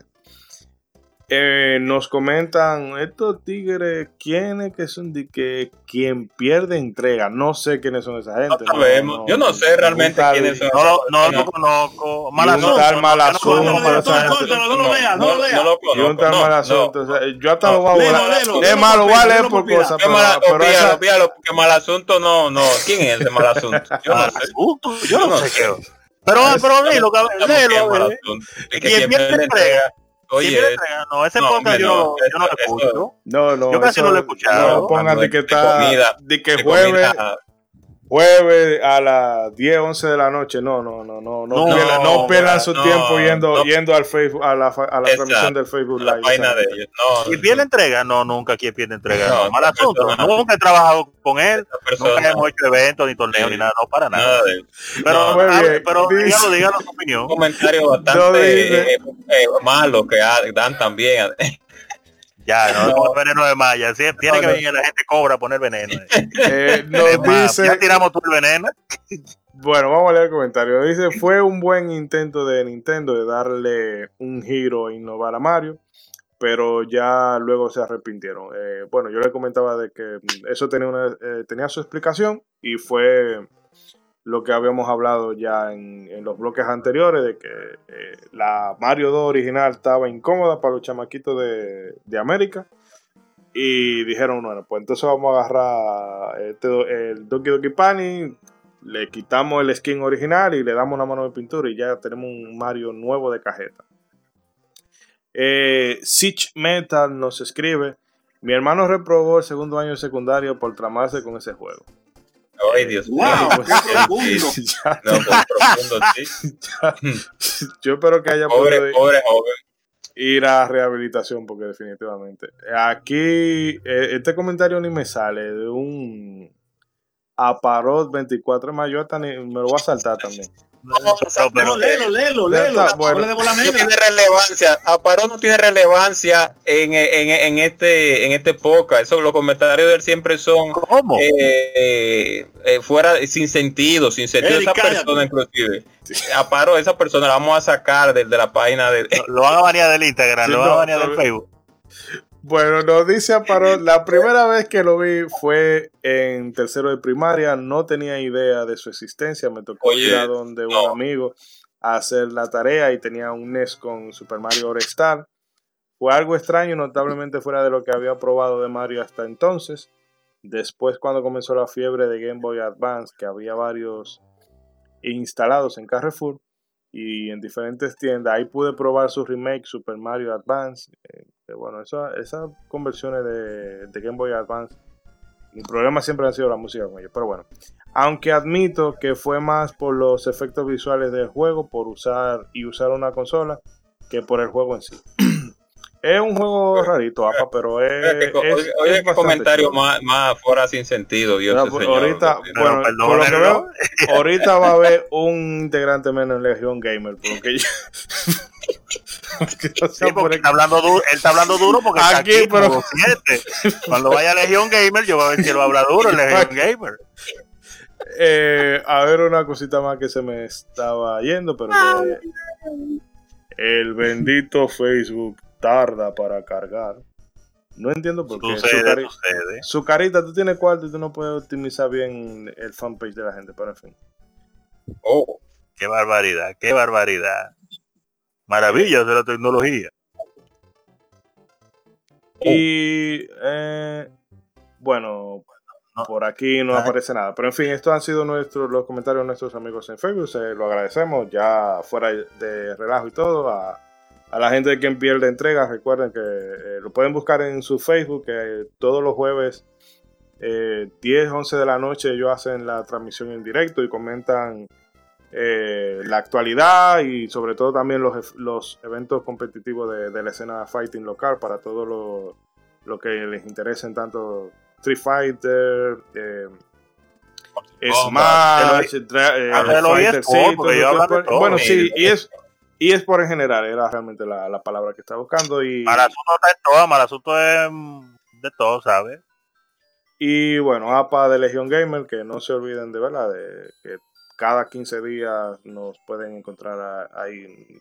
Bueno, sí, un tema bastante interesante la otra semana acerca de cómo se veían físicamente las consolas de la primera generación, segunda, tercera y cuarta. No se lo pueden perder. Ah, ese tema es por, ese tema es por, por el aspecto rarísimo que tiene PlayStation, sí, sí. así fue arraigado a ese, a ese tema que teníamos en la tarde en otros grupos.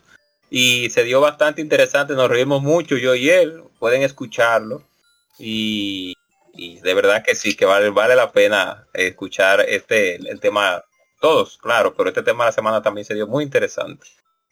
Eh, muy bien, muy bien. Pero bueno, vamos. Es interesante. pues bien, eh, vamos a ver muchachos, ¿ustedes cómo descubrieron Super Mario 2? Dale, Edric. Dale, Edric. Bueno, eh, en aquel entonces, en República Dominicana, había escasez de juegos y de energía eléctrica. Muchas veces tú hacías grandes travesías con dos o tres juegos en tu mochila para cambiarlo prestado o definitivamente con un amiguito que vivía en casa del diablo.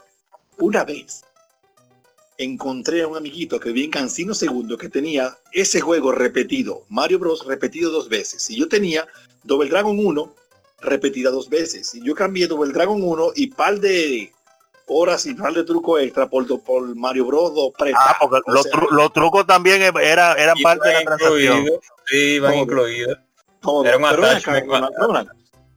Ronald, yo conozco gente que cambió juegos, cartuchos o cinta, como tú le quieras decir, por revistas. No. Sí, sí, sí, claro. Las revistas eran oro.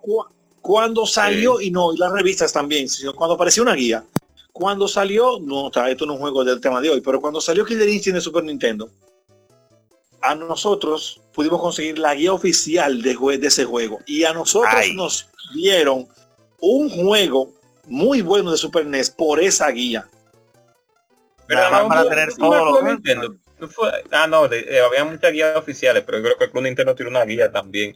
El caso de que yo conocí Mario 2 así, en Cancino Segundo, un joven, un amiguito se llamaba Mario, Marito, él tenía ese juego repetido, y él me lo apretó por Double Dragon y yo enseñé a jugar el eh, Double Dragon 1, y él me lo apretó, yo le apreté Double Dragon, y a mí me encantó, pero de entrada, de entrada al juego nos pareció, ¿cómo te digo? Como demasiado, eh, en realidad era difícil de manejar, porque los personajes, el play control con, el, que se movía mejorcito eran Mario y, y Honguito, pero Luigi y la princesa eran raros, había que dedicarle tiempo. Mi hermanita, que era jugaba poco porque nosotros casi no la dejábamos y, y ese juego le gustó mucho. Ella me acuerdo cuando yo el, los huevos que uno se le subía arriba, diablo, que es hablador, que, que se sube en el huevo y no se rompe. Pero las pocas, las pocas veces que ella jugaba ese juego, oigan, ¿para qué ella lo jugaba? ¿Para qué? Ella llegaba al primer jefe y se subía en el huevo y se iba hasta donde llegaba el huevo y se caía y después volvía a subirse en el huevo, así volando en el huevo. Para ir volando en el huevo hasta lo más lejos que puede llegar el huevo.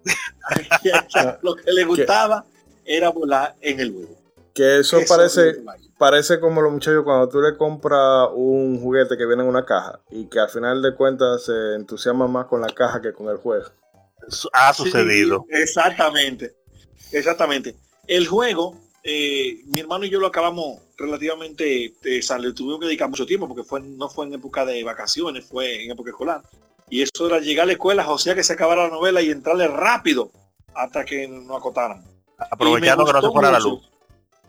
No, cuando se iba la luz, eso era, mira, no me recuerdo eso. El caso es que a nosotros nos gustó tanto el final. El final de ese juego es chulo. sí, definitivamente.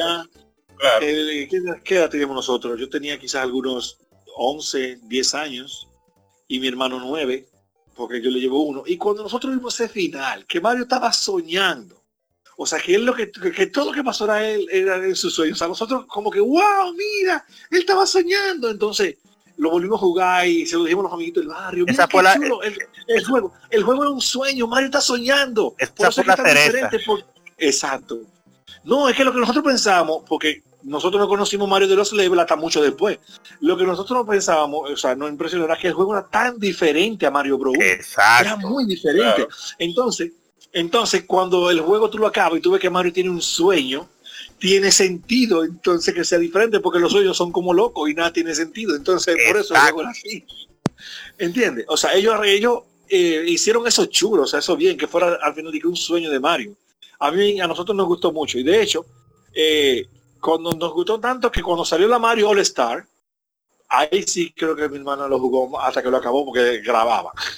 Pero le, entramos ahí y nos gustó mucho, a mí particularmente, me gustó mucho el trabajo de Mario All Star que le hicieron al soundtrack de ese juego, de esa Mario, porque tú sabes que en el Super Nintendo las percusiones sonaban muy bien. Y en ese juego, en ese juego Nintendo, había temas que pretendían tener una tambora, con una percusión. Entonces, eso cuando salió en Super Nintendo sonaba mucho, mucho mejor, evidentemente, y nos gustó mucho. A mí me gusta mucho Mario, esa Mario, me gusta mucho.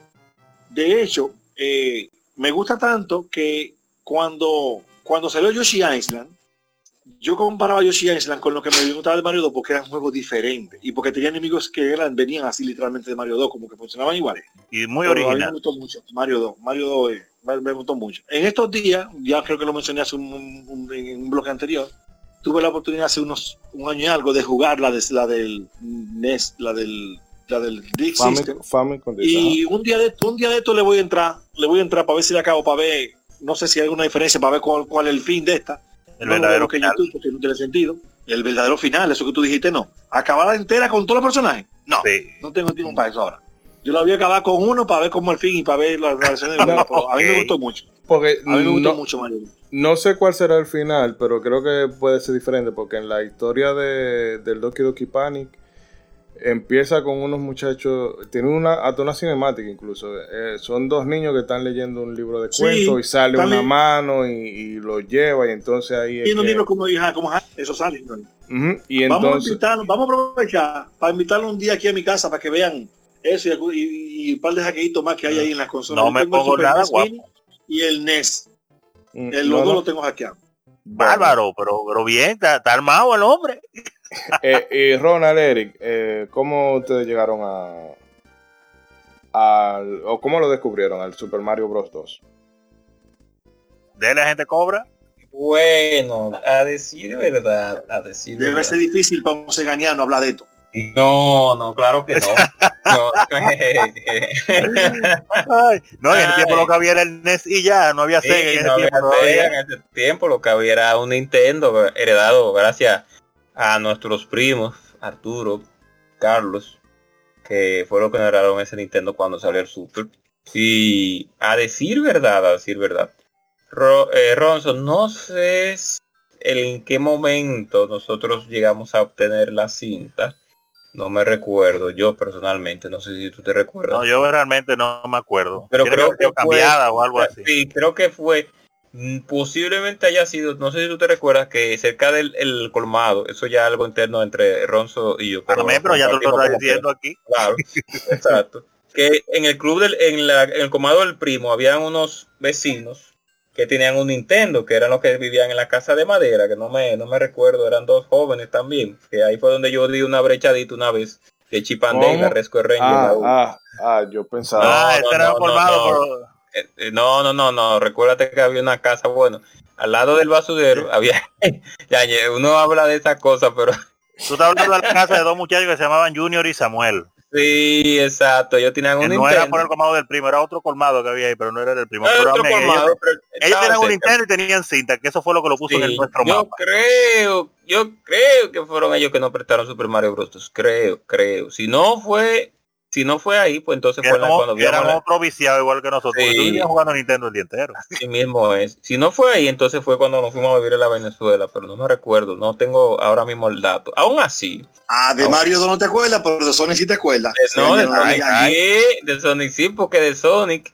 porque eh, no, no era porque era Sonic, sino porque fue nuestro primo Maxi que llevó un Sega Genesis allá y nosotros teníamos en ese tiempo Y no Paperboy. sé, y yo no sé qué tanta vaina, porque al final de cuentas Yuji Naka quería trabajar en Nintendo, o sea que realmente es una realidad, pero uno no lo sabía en ese tiempo, uno lo que era Sega, sí, Sega, Sega 2 One Nintendo, tú- usted sabe, pero bueno. Y, y eh, comenzamos a jugar el juego después de ahí. Pero no puedo decir exactamente el tiempo en que lo conocimos. O sea que se nos prestó Está el bien. título. Pero sí fue bien joven, sí fue bien joven. bueno. Además de Claro, ah, ya, ya había salido Super Mario Bros 3 para ese tiempo, o sea que Sí, ya- nosotros ya jugamos Super tiempo. Mario Bros. 3 primero que Primero Super Mario que- Bros. 2. Exacto. Por Ya, eso me ya, chocó ya, más ya, todavía. He pesado así, he pesado así. No, de hecho yo creo que fue así en mi caso también.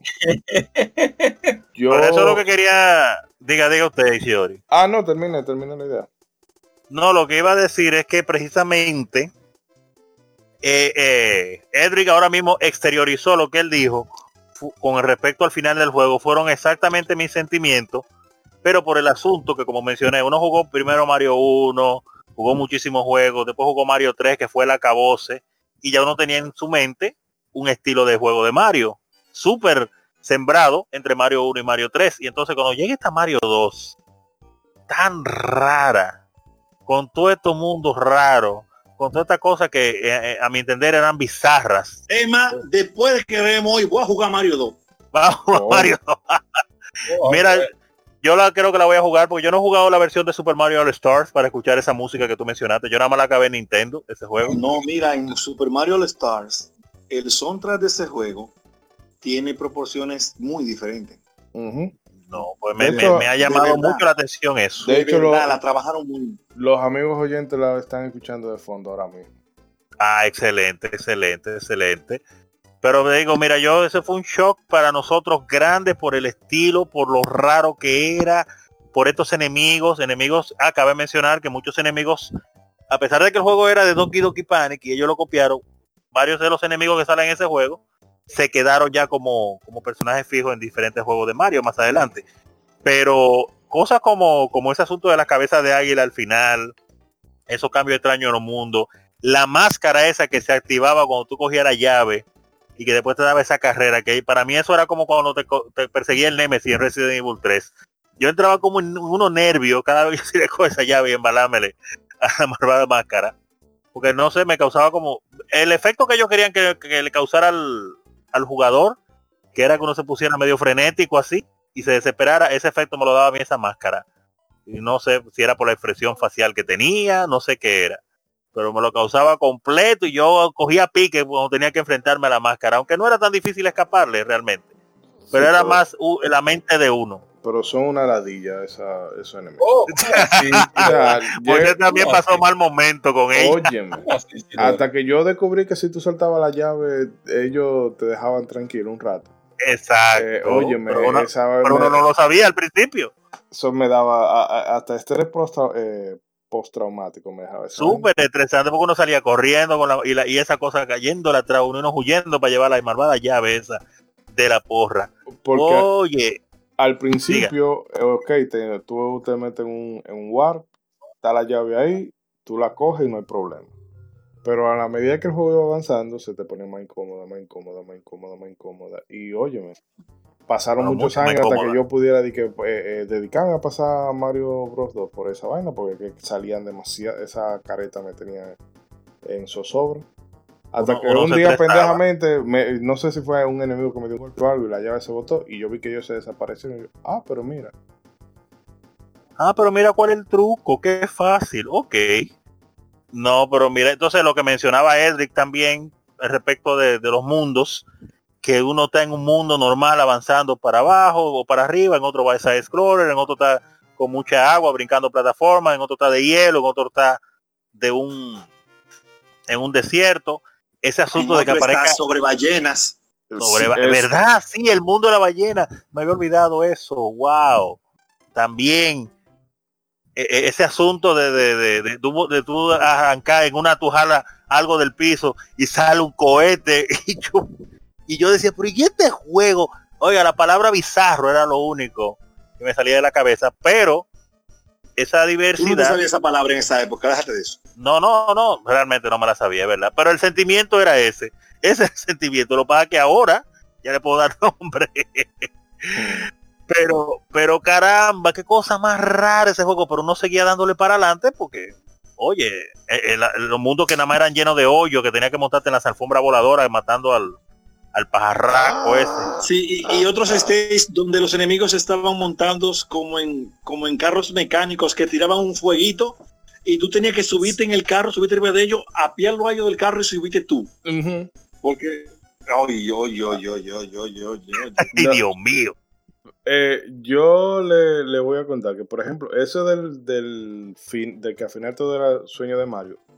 bueno, Mario 2 yo la descubrí en una época que se estilaba, tú tenías una recua de juego, iba donde un amigo, intercambiaba, préstame esto, préstame aquello, y bueno, y hacíamos unos, unos trueques.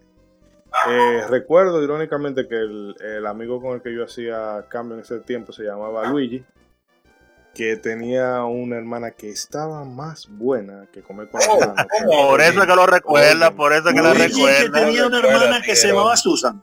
Eh, no, era. Yo creo que era Shane que se llamaba la hermana. Una rubia. No, no, no. Era Ok. flaquita, pelo negro, blanquita, pero una. El alter ego, el alter ego de la que conoció ¿Dónde Edric. vivía ese Luigi? En la tercera de Rarma. En la tercera, para allá, para Palma Rosa. Ellos, ahora que te. Se me olvidó. Eran hijos de. Se me olvidó el nombre de un boxeador que vivía por aquí cerca. Wow. Son de los pocos boxeadores re- de renombre que hay aquí. Se me fue el nombre. El caso es que yo intercambié con él ese juego. y una de las cosas que me dijo, no, ese juego es un disparate, porque eso es de que un sueño de Mario y una vaina. Y en realidad él- a él le quilló esa parte. Y yo me quedaba, después que yo jugué el juego, yo, sí, pero ¿por qué? O sea, si es un sueño, ¿por qué? O sea, ¿cuál es la relevancia? Porque no, eso no te arruina la experiencia nada, pero a él parece que eso le quilló mucho. Porque, nada no, que se, que se, no, porque era un muchacho a fin de cuentas, estoy hablando de 9, 10 años si acaso. Pero eso a él le, le resultaba peculiar, porque parece que en, en algunas películas pasaba eso, de que tú veías que pasaba una serie de eventos y al final de cuentas te decían, no, que era un sueño del protagonista. Sí, un parece que muy ese- usado. Parece que esa misma sensación le transmitió, pero eh, yo debo decir que la primera impresión que te da es que de un juego, eh, un Mario rarísimo, tú tienes que acostumbrarte a, a la forma de jugar y que vuelvo de nuevo a algo que yo digo siempre de la el masterclass de diseño de videojuegos, porque es una cosa muy diferente a Mario, pero tú la aprendes a jugar al poco rato. Pues, ah, Sí, definitivamente. obviamente tú tienes solamente dos botones y bueno, tú experimentas, bueno, con este salto y con este levanto cosas. Y no hay que ponerte un tutorial masivo de, eh, mira, cuando vayas a sal- eh, cuando estés sobre un enemigo, presiona tal botón para que lo levantes y lo puedas arrojar. Y bueno, o sea, no hay, no hay que eh, tampoco llegar a los niveles de Final El Fantasy juego te 13. entrena bien. Y realmente yo me la pasé bien. Y el juego me gusta, primero porque el, el diseño de los jefes se sale de ponerte a Cupa una y otra vez y, y ponerte Cupa, Cupa, Cupa, Cupa y a veces te ponemos una plataforma que se mueve para que tú saltes o intentes saltar. No, aquí te, te, ponemos eh, Tamauser, el cangrejo, la, la hidra, que a mí me, me tripeaba mucho ese jefe. Eh, la propia rutina de, o mejor dicho, el patrón que tiene, que tú tienes que coger con War para, para poder vencerlo, que, que los vegetales te van saliendo y tú tienes que tratar de, de agarrarlos en el aire y medir el tiempo para tirarse. O sea que es muy. Eh, era una cosa muy inventiva. Que yo me pudiera, pudiera decir que aunque vino del Doki Doki Panic, es como la semilla que más adelante le, le dio a entender a Nintendo oye, de que Mario podía hacer cualquier cosa. Por eso que hubo, hubo Super Mario World, pero después hemos tenido Super Mario, eh, Super Mario 64, hemos tenido la Sunshine, hemos tenido la, la, bueno, la Odyssey y la Galaxy. Es decir, que eh, realmente es un, una franquicia muy versátil. Y, no y son juegos muy diferentes uno de otro. El Mario 1 no se parece al 2, el 3 un poquito más. Pero luego tuve que los el Mario 64 no se parece en nada, en nada a los Mario de 2D y aún así son una cosa maravillosa. Eh, y la misma Mario World 2, la Yoshi Island. Exacto, eh, que también pasó otra cosa, pasó algo similar, que en realidad no era una Mario, eh, Mario World 2, sino que era un juego dedicado a Yoshi. Aquí lo trajeron, bueno, vamos a poner el Super Mario World 2 para que venda. Para mercadearlo, sí. Ese juego, ese juego es uno de los top 3 de Super Nintendo, como quiera que tú lo busques. Ese juego es único, bueno, bien hecho, retador, largo. El diablo, ¿qué tiene ese juego malo? Tecnológicamente ah, Ya sí que tiene algo malo, tiene algo malo. La parte 2. Diablo, qué clavo, Dios mío. Oh, y, no, y también el, el, trabajo artístico de esa, eh, de esa Yoshi Island se ve muy, muy Eso es, oye, eso es hermosísimo, una obra de arte. Una, obra, de, arte, literal que explotó el Super Nintendo al máximo y después saltan con esta vaina en, Nintendo 64. Yo no sé qué carajo fue lo que tenían en la mente cuando eso pasó. Eso no debió pasar nunca. Son clavos. Pero pobre Yoshi Story de 64. Le volvió el agua. Un clavo, pero mala. De hecho, si hubiera sido, miren, si, si esa hubiera sido la parte 1 y Yoshi es en la parte 2, no hubiera problema. El problema fue que Yoshi Island fue primero. Porque no es que es malo, es que puso la barra muy alta. Puso la barra muy alta Yoshi Island. ¿Ustedes han jugado ese juego, señores? De verdad, Yoshi Island. Yo eh, he visto mucho, he visto mucho. no lo he jugado, no lo he jugado. 64 una, es una, una consola tan peculiar que yo solamente he jugado un par de cosas con él. Seguimos con Mario 2. Mejor seguimos con Mario 2. no, pero mira, eh, eh, viendo, terminando lo que iba a decir, que Euclides exteriorizó perfectamente mi sentimiento con el final, porque en verdad, con esa experiencia tan extraña que yo tuve en ese juego, pero al mismo tiempo que me emocionaba tanto porque uno no sabía qué esperar, cada mundo podía ser algo raro, algo diferente, algo nuevo, todos esos jefes raros, nada repetitivos, el ratón siempre me, me, fue el que me causó más gracia a mí, por eso necesito. cuando, cuando explotaba la, la, expresión que ponía. Sí, sí, totalmente. Tenía mucha personalidad. Es real, sí. y entonces, después de todas esas cosas raras que pasan en ese juego, yo decía, pero ¿qué carajo? ¿Qué fue lo que le pasó por la cabeza a esta gente de Nintendo con este juego? Cuando llega uno al final y yo me topé con ese final, yo pensé lo mismo que el que su amigo Luis y Shidori. Y dije, se, se valieron de ese recurso del, sueño, pero al mismo tiempo me sentí bien porque dije, oye, pero es que realmente esto es lo que realmente cae bien en ese final. Porque es que es una cosa totalmente extrañísima, que la única explicación lógica con la cual yo lo puedo aceptar como que eso está dentro del mundo de Mario, es que tú me digas que un sueño. Tiene que ser así obligatoriamente, porque de otra manera yo me iba a quejar y iba a decir, oye, está muy chévere el juego, pero eh, nada que ver con Mario, nada que ver. la única manera que yo podía aceptarlo en mi cerebro es que fuera un sueño. Yo lo dije, lo acepté, dije, no, está bien, me gustó, está bien, lo apruebo. Pero a mí lo que me gusta de ese final es que a la rana proceneta al final le dan lo suyo, porque tú ves cómo lo va. cómo lo van cargando. y después hubo calimbación, porque tú nada más oye, ves lo- la- los signos de los gráficos y la onomatopeya de que le están dando durísimo. De que calimbación le dieron los Disculpe, suyos. disculpe, maestro Moisés. Perdón, maestro Ishidori. Repítame esa palabra. ¿Cuál fue? ¿Cómo? Yo nunca había oído eso. ¿Cómo Hubo calimbación. Ah, pues tú no ves esto, calimbación. Tú no, prosopopeya, tú no que ves para a- ti, ¿Cómo es? ¿Cómo es? Ah, no, no, la onomatopeya de, de los golpes. O no, déjame anotarla para preguntarle a Google qué significa eso. Onomatopeya. Eso parece un nombre. Onomatopeya de, de fulano. Diablo. No, porque eso sabes, es como la... palabrita de vez en cuando. Sí, no, tú sabes que... Para sonar Eso fino, tan- que el jefe del que el jefe del show tiene que sonar fino y vaina. Eso es de, de tanto jugar Scrabble y vaina. Que por cierto, estoy loco que ya... Ishidori onomatopeya. Ay.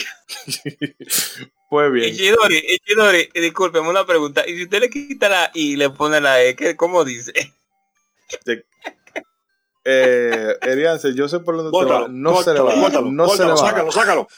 Está Sácalo. Sácalo del aire. Está saboteando el programa. Pues bien.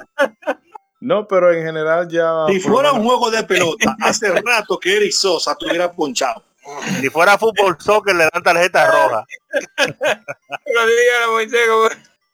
La E. eh, no se deje usar del diablo. Ay, ajam, tu calelele. Soba la sama, la soba, la sama, la soba, la sama, la soba, la sama.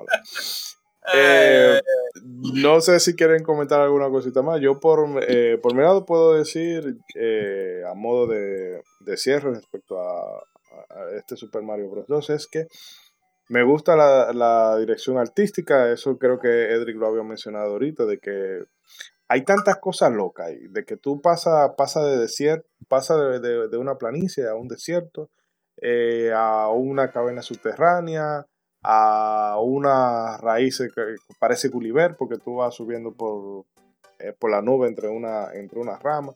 En fin, que hay tanta, tanta, bueno, vamos a decir alarde de, de imaginación. Onomatopeya. Ahora no, lo vamos a usar todo. Vamos a estar Eh, onomatopeyando, continúe. Y el caso es que eh, eso me gusta, la, la dirección artística y el diseño tan loco de los niveles. Y que no se limita solamente a tú avanzar del punto A al punto B, sino que a veces te hace eh, backtracking, porque tú llegas a un sitio y ves que no avanza y bueno, déjame buscar dónde que está la condenada llave y tratar de llegar a la llave y abrir la puerta. Y mm, Bir- siempre te van a poner Birdo, pero Birdo nada más un precalentamiento porque después tiene un jefe y ese jefe tiene un patrón diferente de ataque que como dije no es simple y llanamente ir corriendo y coger un hacha y tumbar un puente, sino que es, Sí. es ahí. Ujú, no, t- que son retadores. Obviamente esto es porque ¿verdad? Eh, vino de, de, de otro juego que no era un Mario originalmente, pero era tan fresco y tan y tan variado que se agradece. A mí me sigue gustando. No me gusta al nivel de un Mario 2 ni de un Mario World, pero me gusta bastante ese juego. Oye, Em, había algo que ese juego tenía que lo hacía bastante retador cuando tú lo querías jugar como con mucho nivel o rápido. Y era la mecánica de los ataques que tú tenías que tener con el botón pisado para tirar los objetos lejos y dar a los jefes sin riesgo. Realmente. Porque, ¿qué pasa? Cuando tú tenías el botón pisado, tú estabas caminando rápido. Entonces, de hecho, esa, esa mecánica de ese juego apareció y después Mario 3 la, Mario- Mario 3 la copiaron. Para tú mantener un objeto agarrado, tú tenías que tener el botón pisado. Pero ¿qué pasa? El mismo botón pisado era el que te hacía correr rápido. No había forma, o al menos no recuerdo, si tú podías levantar el objeto y soltar el botón. No creo que tú podías caminar al paso con el objeto cargado. Entonces, eso, cuando tú estabas peleando con algunos jefes, si tú no dominabas eso, tú no ibas para parte. Sí. Porque habían jefes, porque habían jefes que tú tenías que brincar un obstáculo o brincar el ataque de ellos y atacarlo tirándole el artículo que llegue lejos, que solamente era posible cuando tú estabas caminando rápido, para tú dar el golpe. Y a veces eran, o sea, más de, eran como tres golpes a los jefes, y había jefes que había que darle más. Es tanto así que había una técnica que era que con el botón presionado, si tú dabas para atrás, para adelante sin correr, él zumbaba la cosa como que tú venías corriendo de hace mucho. Pero ya tú sabes, eso era sobando Hadouken que tú estabas ahí. Prácticamente sobando. Sobando. Eso a mí me, yo recuerdo eso con bastante gratificación y onomatopeya también. Sí, sí, sí, sí. Hay que poner eso onomatopeya, porque hay que analizarla. Eh, Ronzo y Eric, ¿algún comentario más antes de saltar ya para, la, para el cierre del programa? Antes del cierre, no decir que a pesar de, la, de, de que de este juego no fue originalmente una Mario, sí llegó a ser una Mario y, qué sé yo, eh, yo agradezco personalmente mucho haberlo jugado. Definitivamente una de las experiencias más que sentí más únicas en mi vida y más extrañas de jugar un juego, pero que aún así me intrigaba y me mantenía enganchado para tratar de seguir avanzando hasta el final. Muy gratificante en todos los sentidos. Bueno, menos lo de Birdo, porque me sentía rarísimo cada vez que veía ese animal tirando huevos de la boca, pero era el juego entero que era así. Pero amén.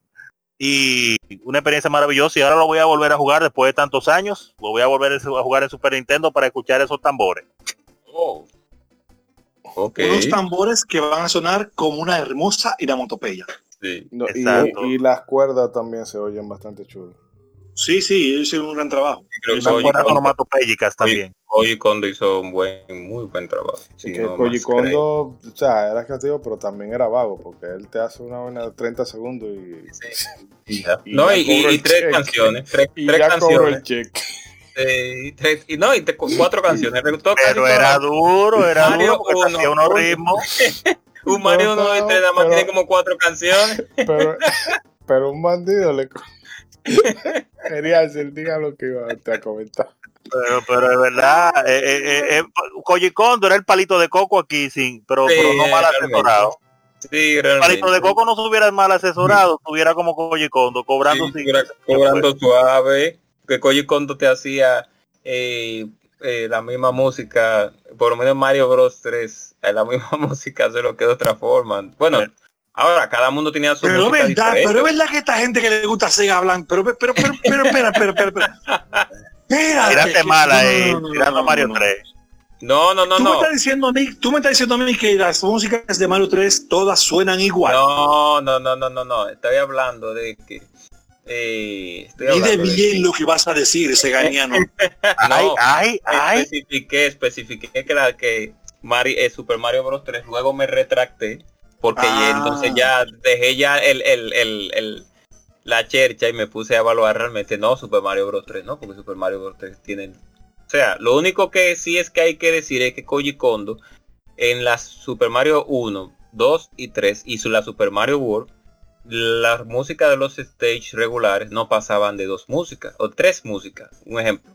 Recuerden que en los stage normales siempre estaba la música del primer mundo o si no estaba la música del segundo mundo, si no estaba la música de debajo de la tierra. No había un cambio. Siempre Pero eso no es algo de coge y Kondo. Eso es una limitación ya de la época del sistema. Eso lo hacía muchísima gente. Y eso da congruencia. Las músicas en, este, abierto en el bosquecito tienen la música del mundo. Las músicas en una cueva tienen una tamborita con la percusión. Las músicas en el castillo son así como tenebrosas. O sea, eso ayuda a que tú hagas un enlace y relacionen qué tipo de texto estás. Sí, eso- Es más, te voy a hacer una pregunta. Te voy a hacer una pregunta y juégatela. ¿Qué te Ay, gusta ay. más? ¿Cómo suena, el, ¿Cómo suena el arito de Sony o cómo suena la moneda de Mario? Juégatela. Oye, oye, oye. Que una No, pregunta muy... Cuidado con lo que va a Eh. decir ahí. No, Cuidado no, con lo que va a responder. la moneta de Mario, siempre. Oye, Ah, oye, está oye. bien. Director, siga con el programa, que él sigue trabajando. Oye, lo, va- lo van a man- a mandar llamar del, del Instituto de Sega que le van a revocar la licencia. Ese No, de Sega hoy está botado. Perdió esa bocina. Per- per- perdió, perdió ahí esa botella que tenía No, con Sega ya. No, ya. no, pero la realidad es que Del Sonic Eh, Team lo van a llamar. se Ay, qué bueno, sufría qué bueno que no se oyó el veneno que yo estaba tirando. Oh. Ya, y estaba tirando un veneno Oh, callado ahí. Que el mes que viene se van a ir muchas bocinas también. Oh, Ay, ay, ay, déjelo ahí. Déjelo ahí. Hablamos de política luego. Déjelo ahí. Oigan, oigan, la verdad que estos seganianos tienen un cerebro raro.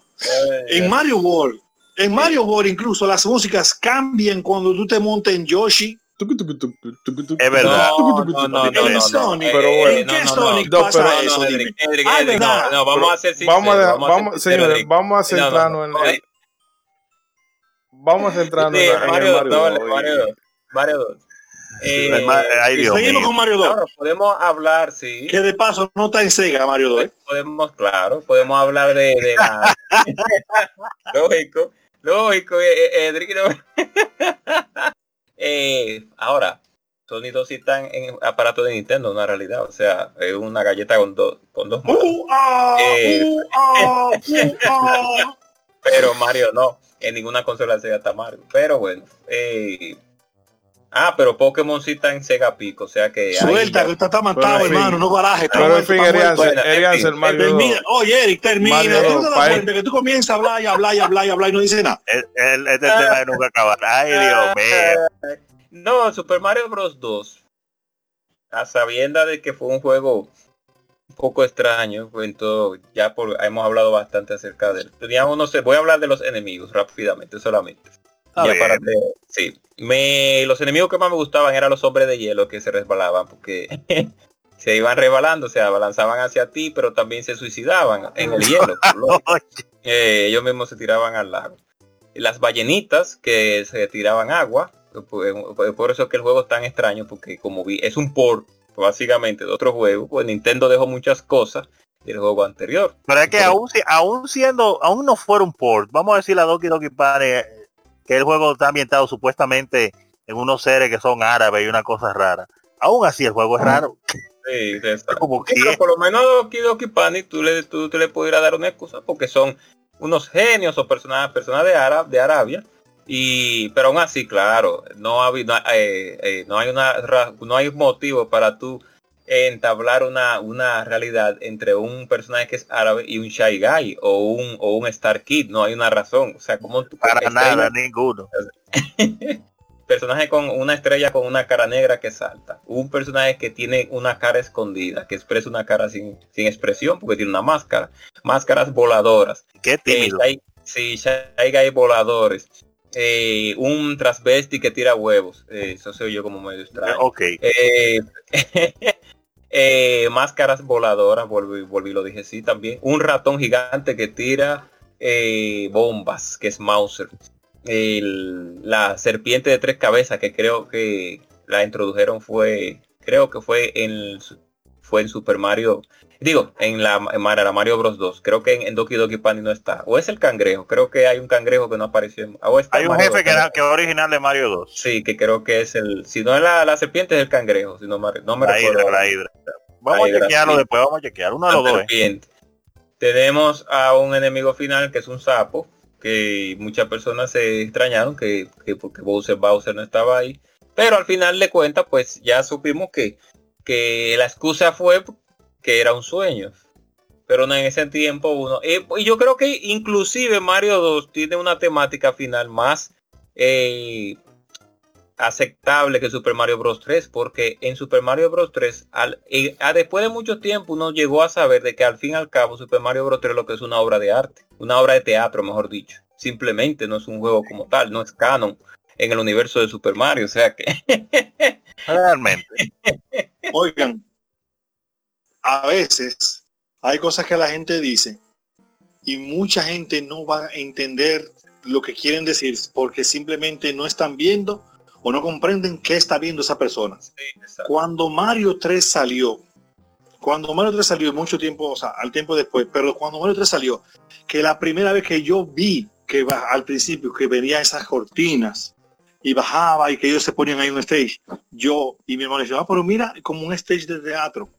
Y, y nos dimos cuenta que había muchos stage que los que los que donde tú te subías tenían algunas piezas que estaban atrás y otras que estaban adelante, como un stage de teatro. Y que, cada vez Exacto. que tú, y que cada vez que tú pasabas un mundo, tú salías del stage y entrabas a la parte oscura como un stage de teatro. Exacto. Nosotros, a nosotros nos pasó eso, porque cuando, ah, pues mira, voy a entrar en un tema que ustedes mencionaron ahorita sin querer, de la Pinky en paz descanse, de Norin Sanjay. Mi papá, no, mi mamá trabajaba en un hotel que se llamaba en ese entonces Dominican Concord, que hoy es Dominican Fiesta. Y ella conoció a algunas personas que trabajaban en ese mundo de espectáculos y le conocieron una, le consiguieron unas entradas para una obra de teatro que se llamaba Papolino, ¿dónde está Santa Claus? ah yo me recuerdo sí de eso sí. Y en esa obra en esa obra, cuando fuimos al Teatro Nacional, o sea, ubícate, unos niños que van al Teatro Nacional, sala principal por primera vez, las cortinas del teatro y lo que se veía, nosotros lo podíamos ver porque estábamos en la fila casi delante. Y cuando nosotros vimos Mario 3, eso fue lo que pensábamos, mira como un stage de teatro. O sea, increíble. En estos días, cuando, mentira, no fue en estos días, fue hace unos añitos ya, cuando salió el contenido de una revista diciendo que el juego entero era un stage de teatro, muchas personas decían, sí, pero yo me había dado cuenta, y otras personas, no, nunca me lo imaginé, o sea, siempre van a haber gente que van a ver, que van a ver lo que otra gente no ve simplemente porque no tienen la experiencia ni información. Pero el juego desde el principio, desde el principio, si tú habías visto una sala de teatro, desde el principio tú ibas a ver que era un stage. Mario, eso es verdad. Eso fue porque, exacto, y además de que seguro ya tú tenías conocido y había sido a sala de teatro, pero muchas personas no teníamos ese acceso. no, yo tampoco lo tenía, eso fue un chepazo, hermano, yo más nunca fui a grande. el verdadero rebalón ahí cayó en el teatro, el hombre. Un, rebotillo, no, pero está bien. Pero es, como digo, ya para terminar mi comentario, que... Sí, que va algo. Sí, cuando uno ve al Super Mario Bros. 3, y después uno se da cuenta de que al fin y al cabo una obra de teatro y luego uno ve Super Mario Bros. y uno ve que al fin y al cabo Mario que está soñando, pues uno lo uno dice, oh, pero al fin y al cabo la historia de Super Mario Bros. 2 pues eh, estuvo, no, eh, o sea, al final, o sea, tú te lo consideras como algo más aceptable realmente.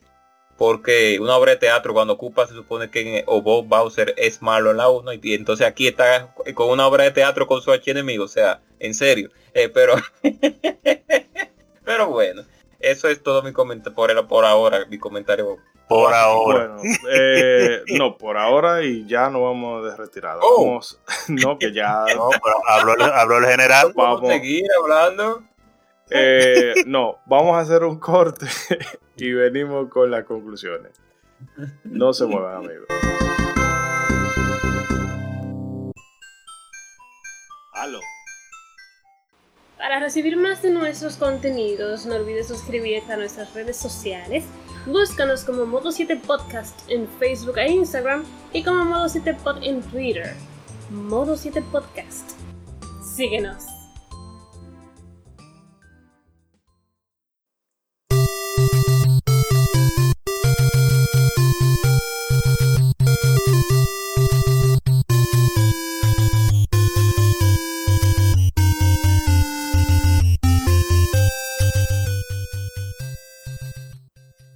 Y bien amigos, llegamos a la parte final de eh, nuestro episodio de hoy. chicos, ya vámonos, eh, vamos cerrando el ventorrillo. ¿Qué me dicen ustedes? No, yo diría que todas las personas, como siempre les recomiendo, suena un poquito redundante, pero es que nosotros elegimos juego bueno acá. Les recomendamos a todas las personas que no han vivido la experiencia de jugar Mario 2, pues con mucha, con mucha más fe entonces que la jueguen van a sentir algo muy extraño, muy diferente, pero bueno, definitivamente que vale la pena. Así que dense su chancecito. Gracias por escucharnos el día de hoy y nos vemos la próxima. El Marajá aquí para usted. Eh, Edric. Yo opino que Mario Bros 2 americana es un juego único, es un juego muy singular que merece ser probado o sea, y completado por todas las personas que les guste esa franquicia. Por la manera tan singular y tan única y tan arriesgada, porque tomaron, se tomaron licencias creativas muy fuertes en la que están desarrollados los stages y la dirección artística de ese juego. El play control es muy bueno, es un juego que tiene una un nivel de dificultad con una curvatura bastante manejable y lo único malo es que al final va a ser un sueño, pero usted lo va a disfrutar como quiera. Va a ser un sueño bonito, un sueño que se va a disfrutar. bonito, exacto. Eh, Eric. Bien.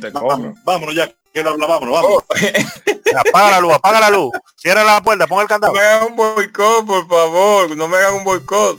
Pero por favor, como, podrá, como podrá pasar el domingo, pero, hey, no, ok, pues. Eh, cógele el tiempo, cógele el tiempo. Tú ahorita el DNI. Ya me agarré el reloj, espera, te voy a poner el cronómetro, dale. Ahorita se nos tira el DNI. Bien, Super Mario Bros. 2 es uno de los grandes clásicos de Nintendo, el cual todas las personas que estuvieron en, en esa época disfrutando de ese videojuego y las personas actuales que últimamente he visto que muchos jóvenes, y eso hay que verlo de una manera positiva, se están acercando más a los juegos retro, pues deben de descubrir lo que realmente esta joya ofrecía. Es un juego, como siempre, con alta calidad de la mano de Nintendo, como la gran mayoría de sus, de sus títulos, cuando ellos son los desarrolladores, porque tenemos que hablar siempre con la verdad. Y, pues, como dijo el mismo Edric, que aunque fue un proyecto muy arriesgado, pues cambiar drásticamente del cielo a la tierra, de manera literal, pues un juego que venía con una base y luego eh, ensamblarlo para eh, jugar, la, jugar las cartas con otra. Pues cuando un juego está hecho con calidad y con un buen desarrollo, pues a pesar de que los cambios sean drásticos, pues siempre va a, eh, siempre va a estar de la mano con los jugadores y siempre va a ser bien, bien recordado. Y este es uno de los casos con Super Mario Bros. 2. Sabemos que Super Mario Bros. 2 original japonesa, pues era prácticamente la misma Super Mario en cuestión de gráficos y en cierta eh, manera jugabilidad. Y por eso se hicieron esos cambios tan drásticos, porque tal, tal vez en ese tiempo, puede ser que no, ahora se queja más sobre eso, sobre que la versión se parece, la parte 1 se parece en, en, gráfico y en jugabilidad la parte 2. Ahora se queja más la persona, pero antes tal vez, tal vez no se quejaban tanto porque tenemos casos como Ninja Gaiden 1, Ninja Gaiden 2, Ninja Gaiden 3, que aunque la jugabilidad se va puliendo en cada saga, a pesar de la que la 3 baja un poquito el margen de calidad, pero eh, la diferencia de lo que tiene que ver con la movilidad del personaje, vuelvo y digo que a pesar de que cambian un poco, pues es prácticamente el mismo side scroller. Pero en el caso de Super Mario Bros. 2, pues venimos de un scroll lineal hacia adelante hacia un juego que se convierte en un multiplataforma como tal. Entonces, eh, ese cambio, mucha gente en ese tiempo, aunque lo, se, lo, lo, vio extraño, pero al fin y al cabo pues lo aceptó. Y eso es lo importante, que se arriesgaron y se cumplió un, cometido. Y por eso hoy en día recordamos más a Super Mario Bros. 2 de el occidente que más que el más que el japonés por ese cambio tan drástico que hizo Nintendo con esa marca y ya para, para finalizar con mi comentario final, pues, uh, pues debemos, recordar que grandes sagas siempre tienen buenas partes dos. Hay algunos, hay, hay un dicho que dice que para grande, eh, las partes dos siempre fueron malas, pero en el mundo de los videojuegos tenemos partes dos que fueron bastante buenas. Y Super Mario Bros. 2 es un ejemplo, Sonic 2 es otro ejemplo, Ninja Gaiden 2 es otro ejemplo, eh, Super Metroid 2 es otro ejemplo. O sea que el número 2 no es un número de mala suerte para algunos desarrolladores cuando hacen el, juego con cariño y lo hacen con buena, buena dedicación. En, video, videojuegos definitivamente no aplique esa regla. Mm. Hay demasiados ejemplos de parte 2 dura. Y no voy a meter a, luego, a Y luego Devil May Cry 2. Sí, y luego el bueno. en ese, eso son es la excepción. Son las excepciones, bueno. son las excepciones. Son excepciones, sí. En fin, eh, nada, agradecer a los que llegaron hasta aquí. Ustedes son los verdaderos héroes. Y comentar también que el, en esta, bueno, esta semana, pero no sé qué día estaría saliendo. Bueno, se grabaría esta semana, pero no sé qué día de la semana próxima estaría saliendo. Vamos a tener eh, una participación en, en, el podcast de Estamos Armando, podcast español de videojuegos de bastante actualidad.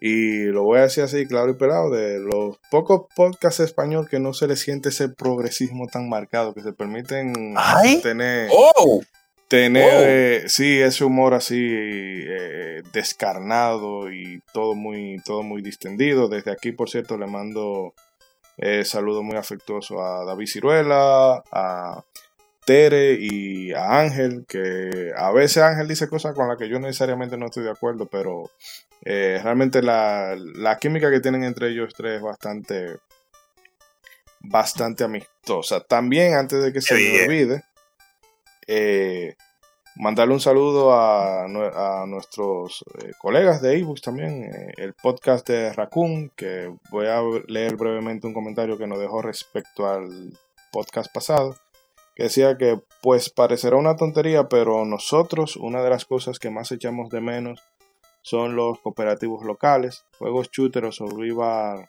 o o de plataforma que se pueda jugar desde casa con dos o tres mandos sin necesidad de conectar online con tus amigos. Deberían de volver a darles caña a esta opción. A darles caña. Oh, a darles, Eh, a darles caña. A darles caña. para, mm, eh, bueno, los que escucharon nuestro programa pasado de cosas que echamos de menos de- en los videojuegos, que se dio un debate eh, bastante interesante. Pues nada, eh, Una parte 2. Hay que hacer una parte 2 porque yo no pude participar, ¿eh? Hay que hacer una parte 2 obligatoria. o sea, ¿eh? pero vamos, vamos, vamos a ver cómo Vamos a tirar una expansión. Sí. Sí. Eh, un DLC. Un DLC con la gente cobra invitado. plus Mario Alex, eh, modo 7 All Star plus Agente Cobra World. más cunucle, más cunucle.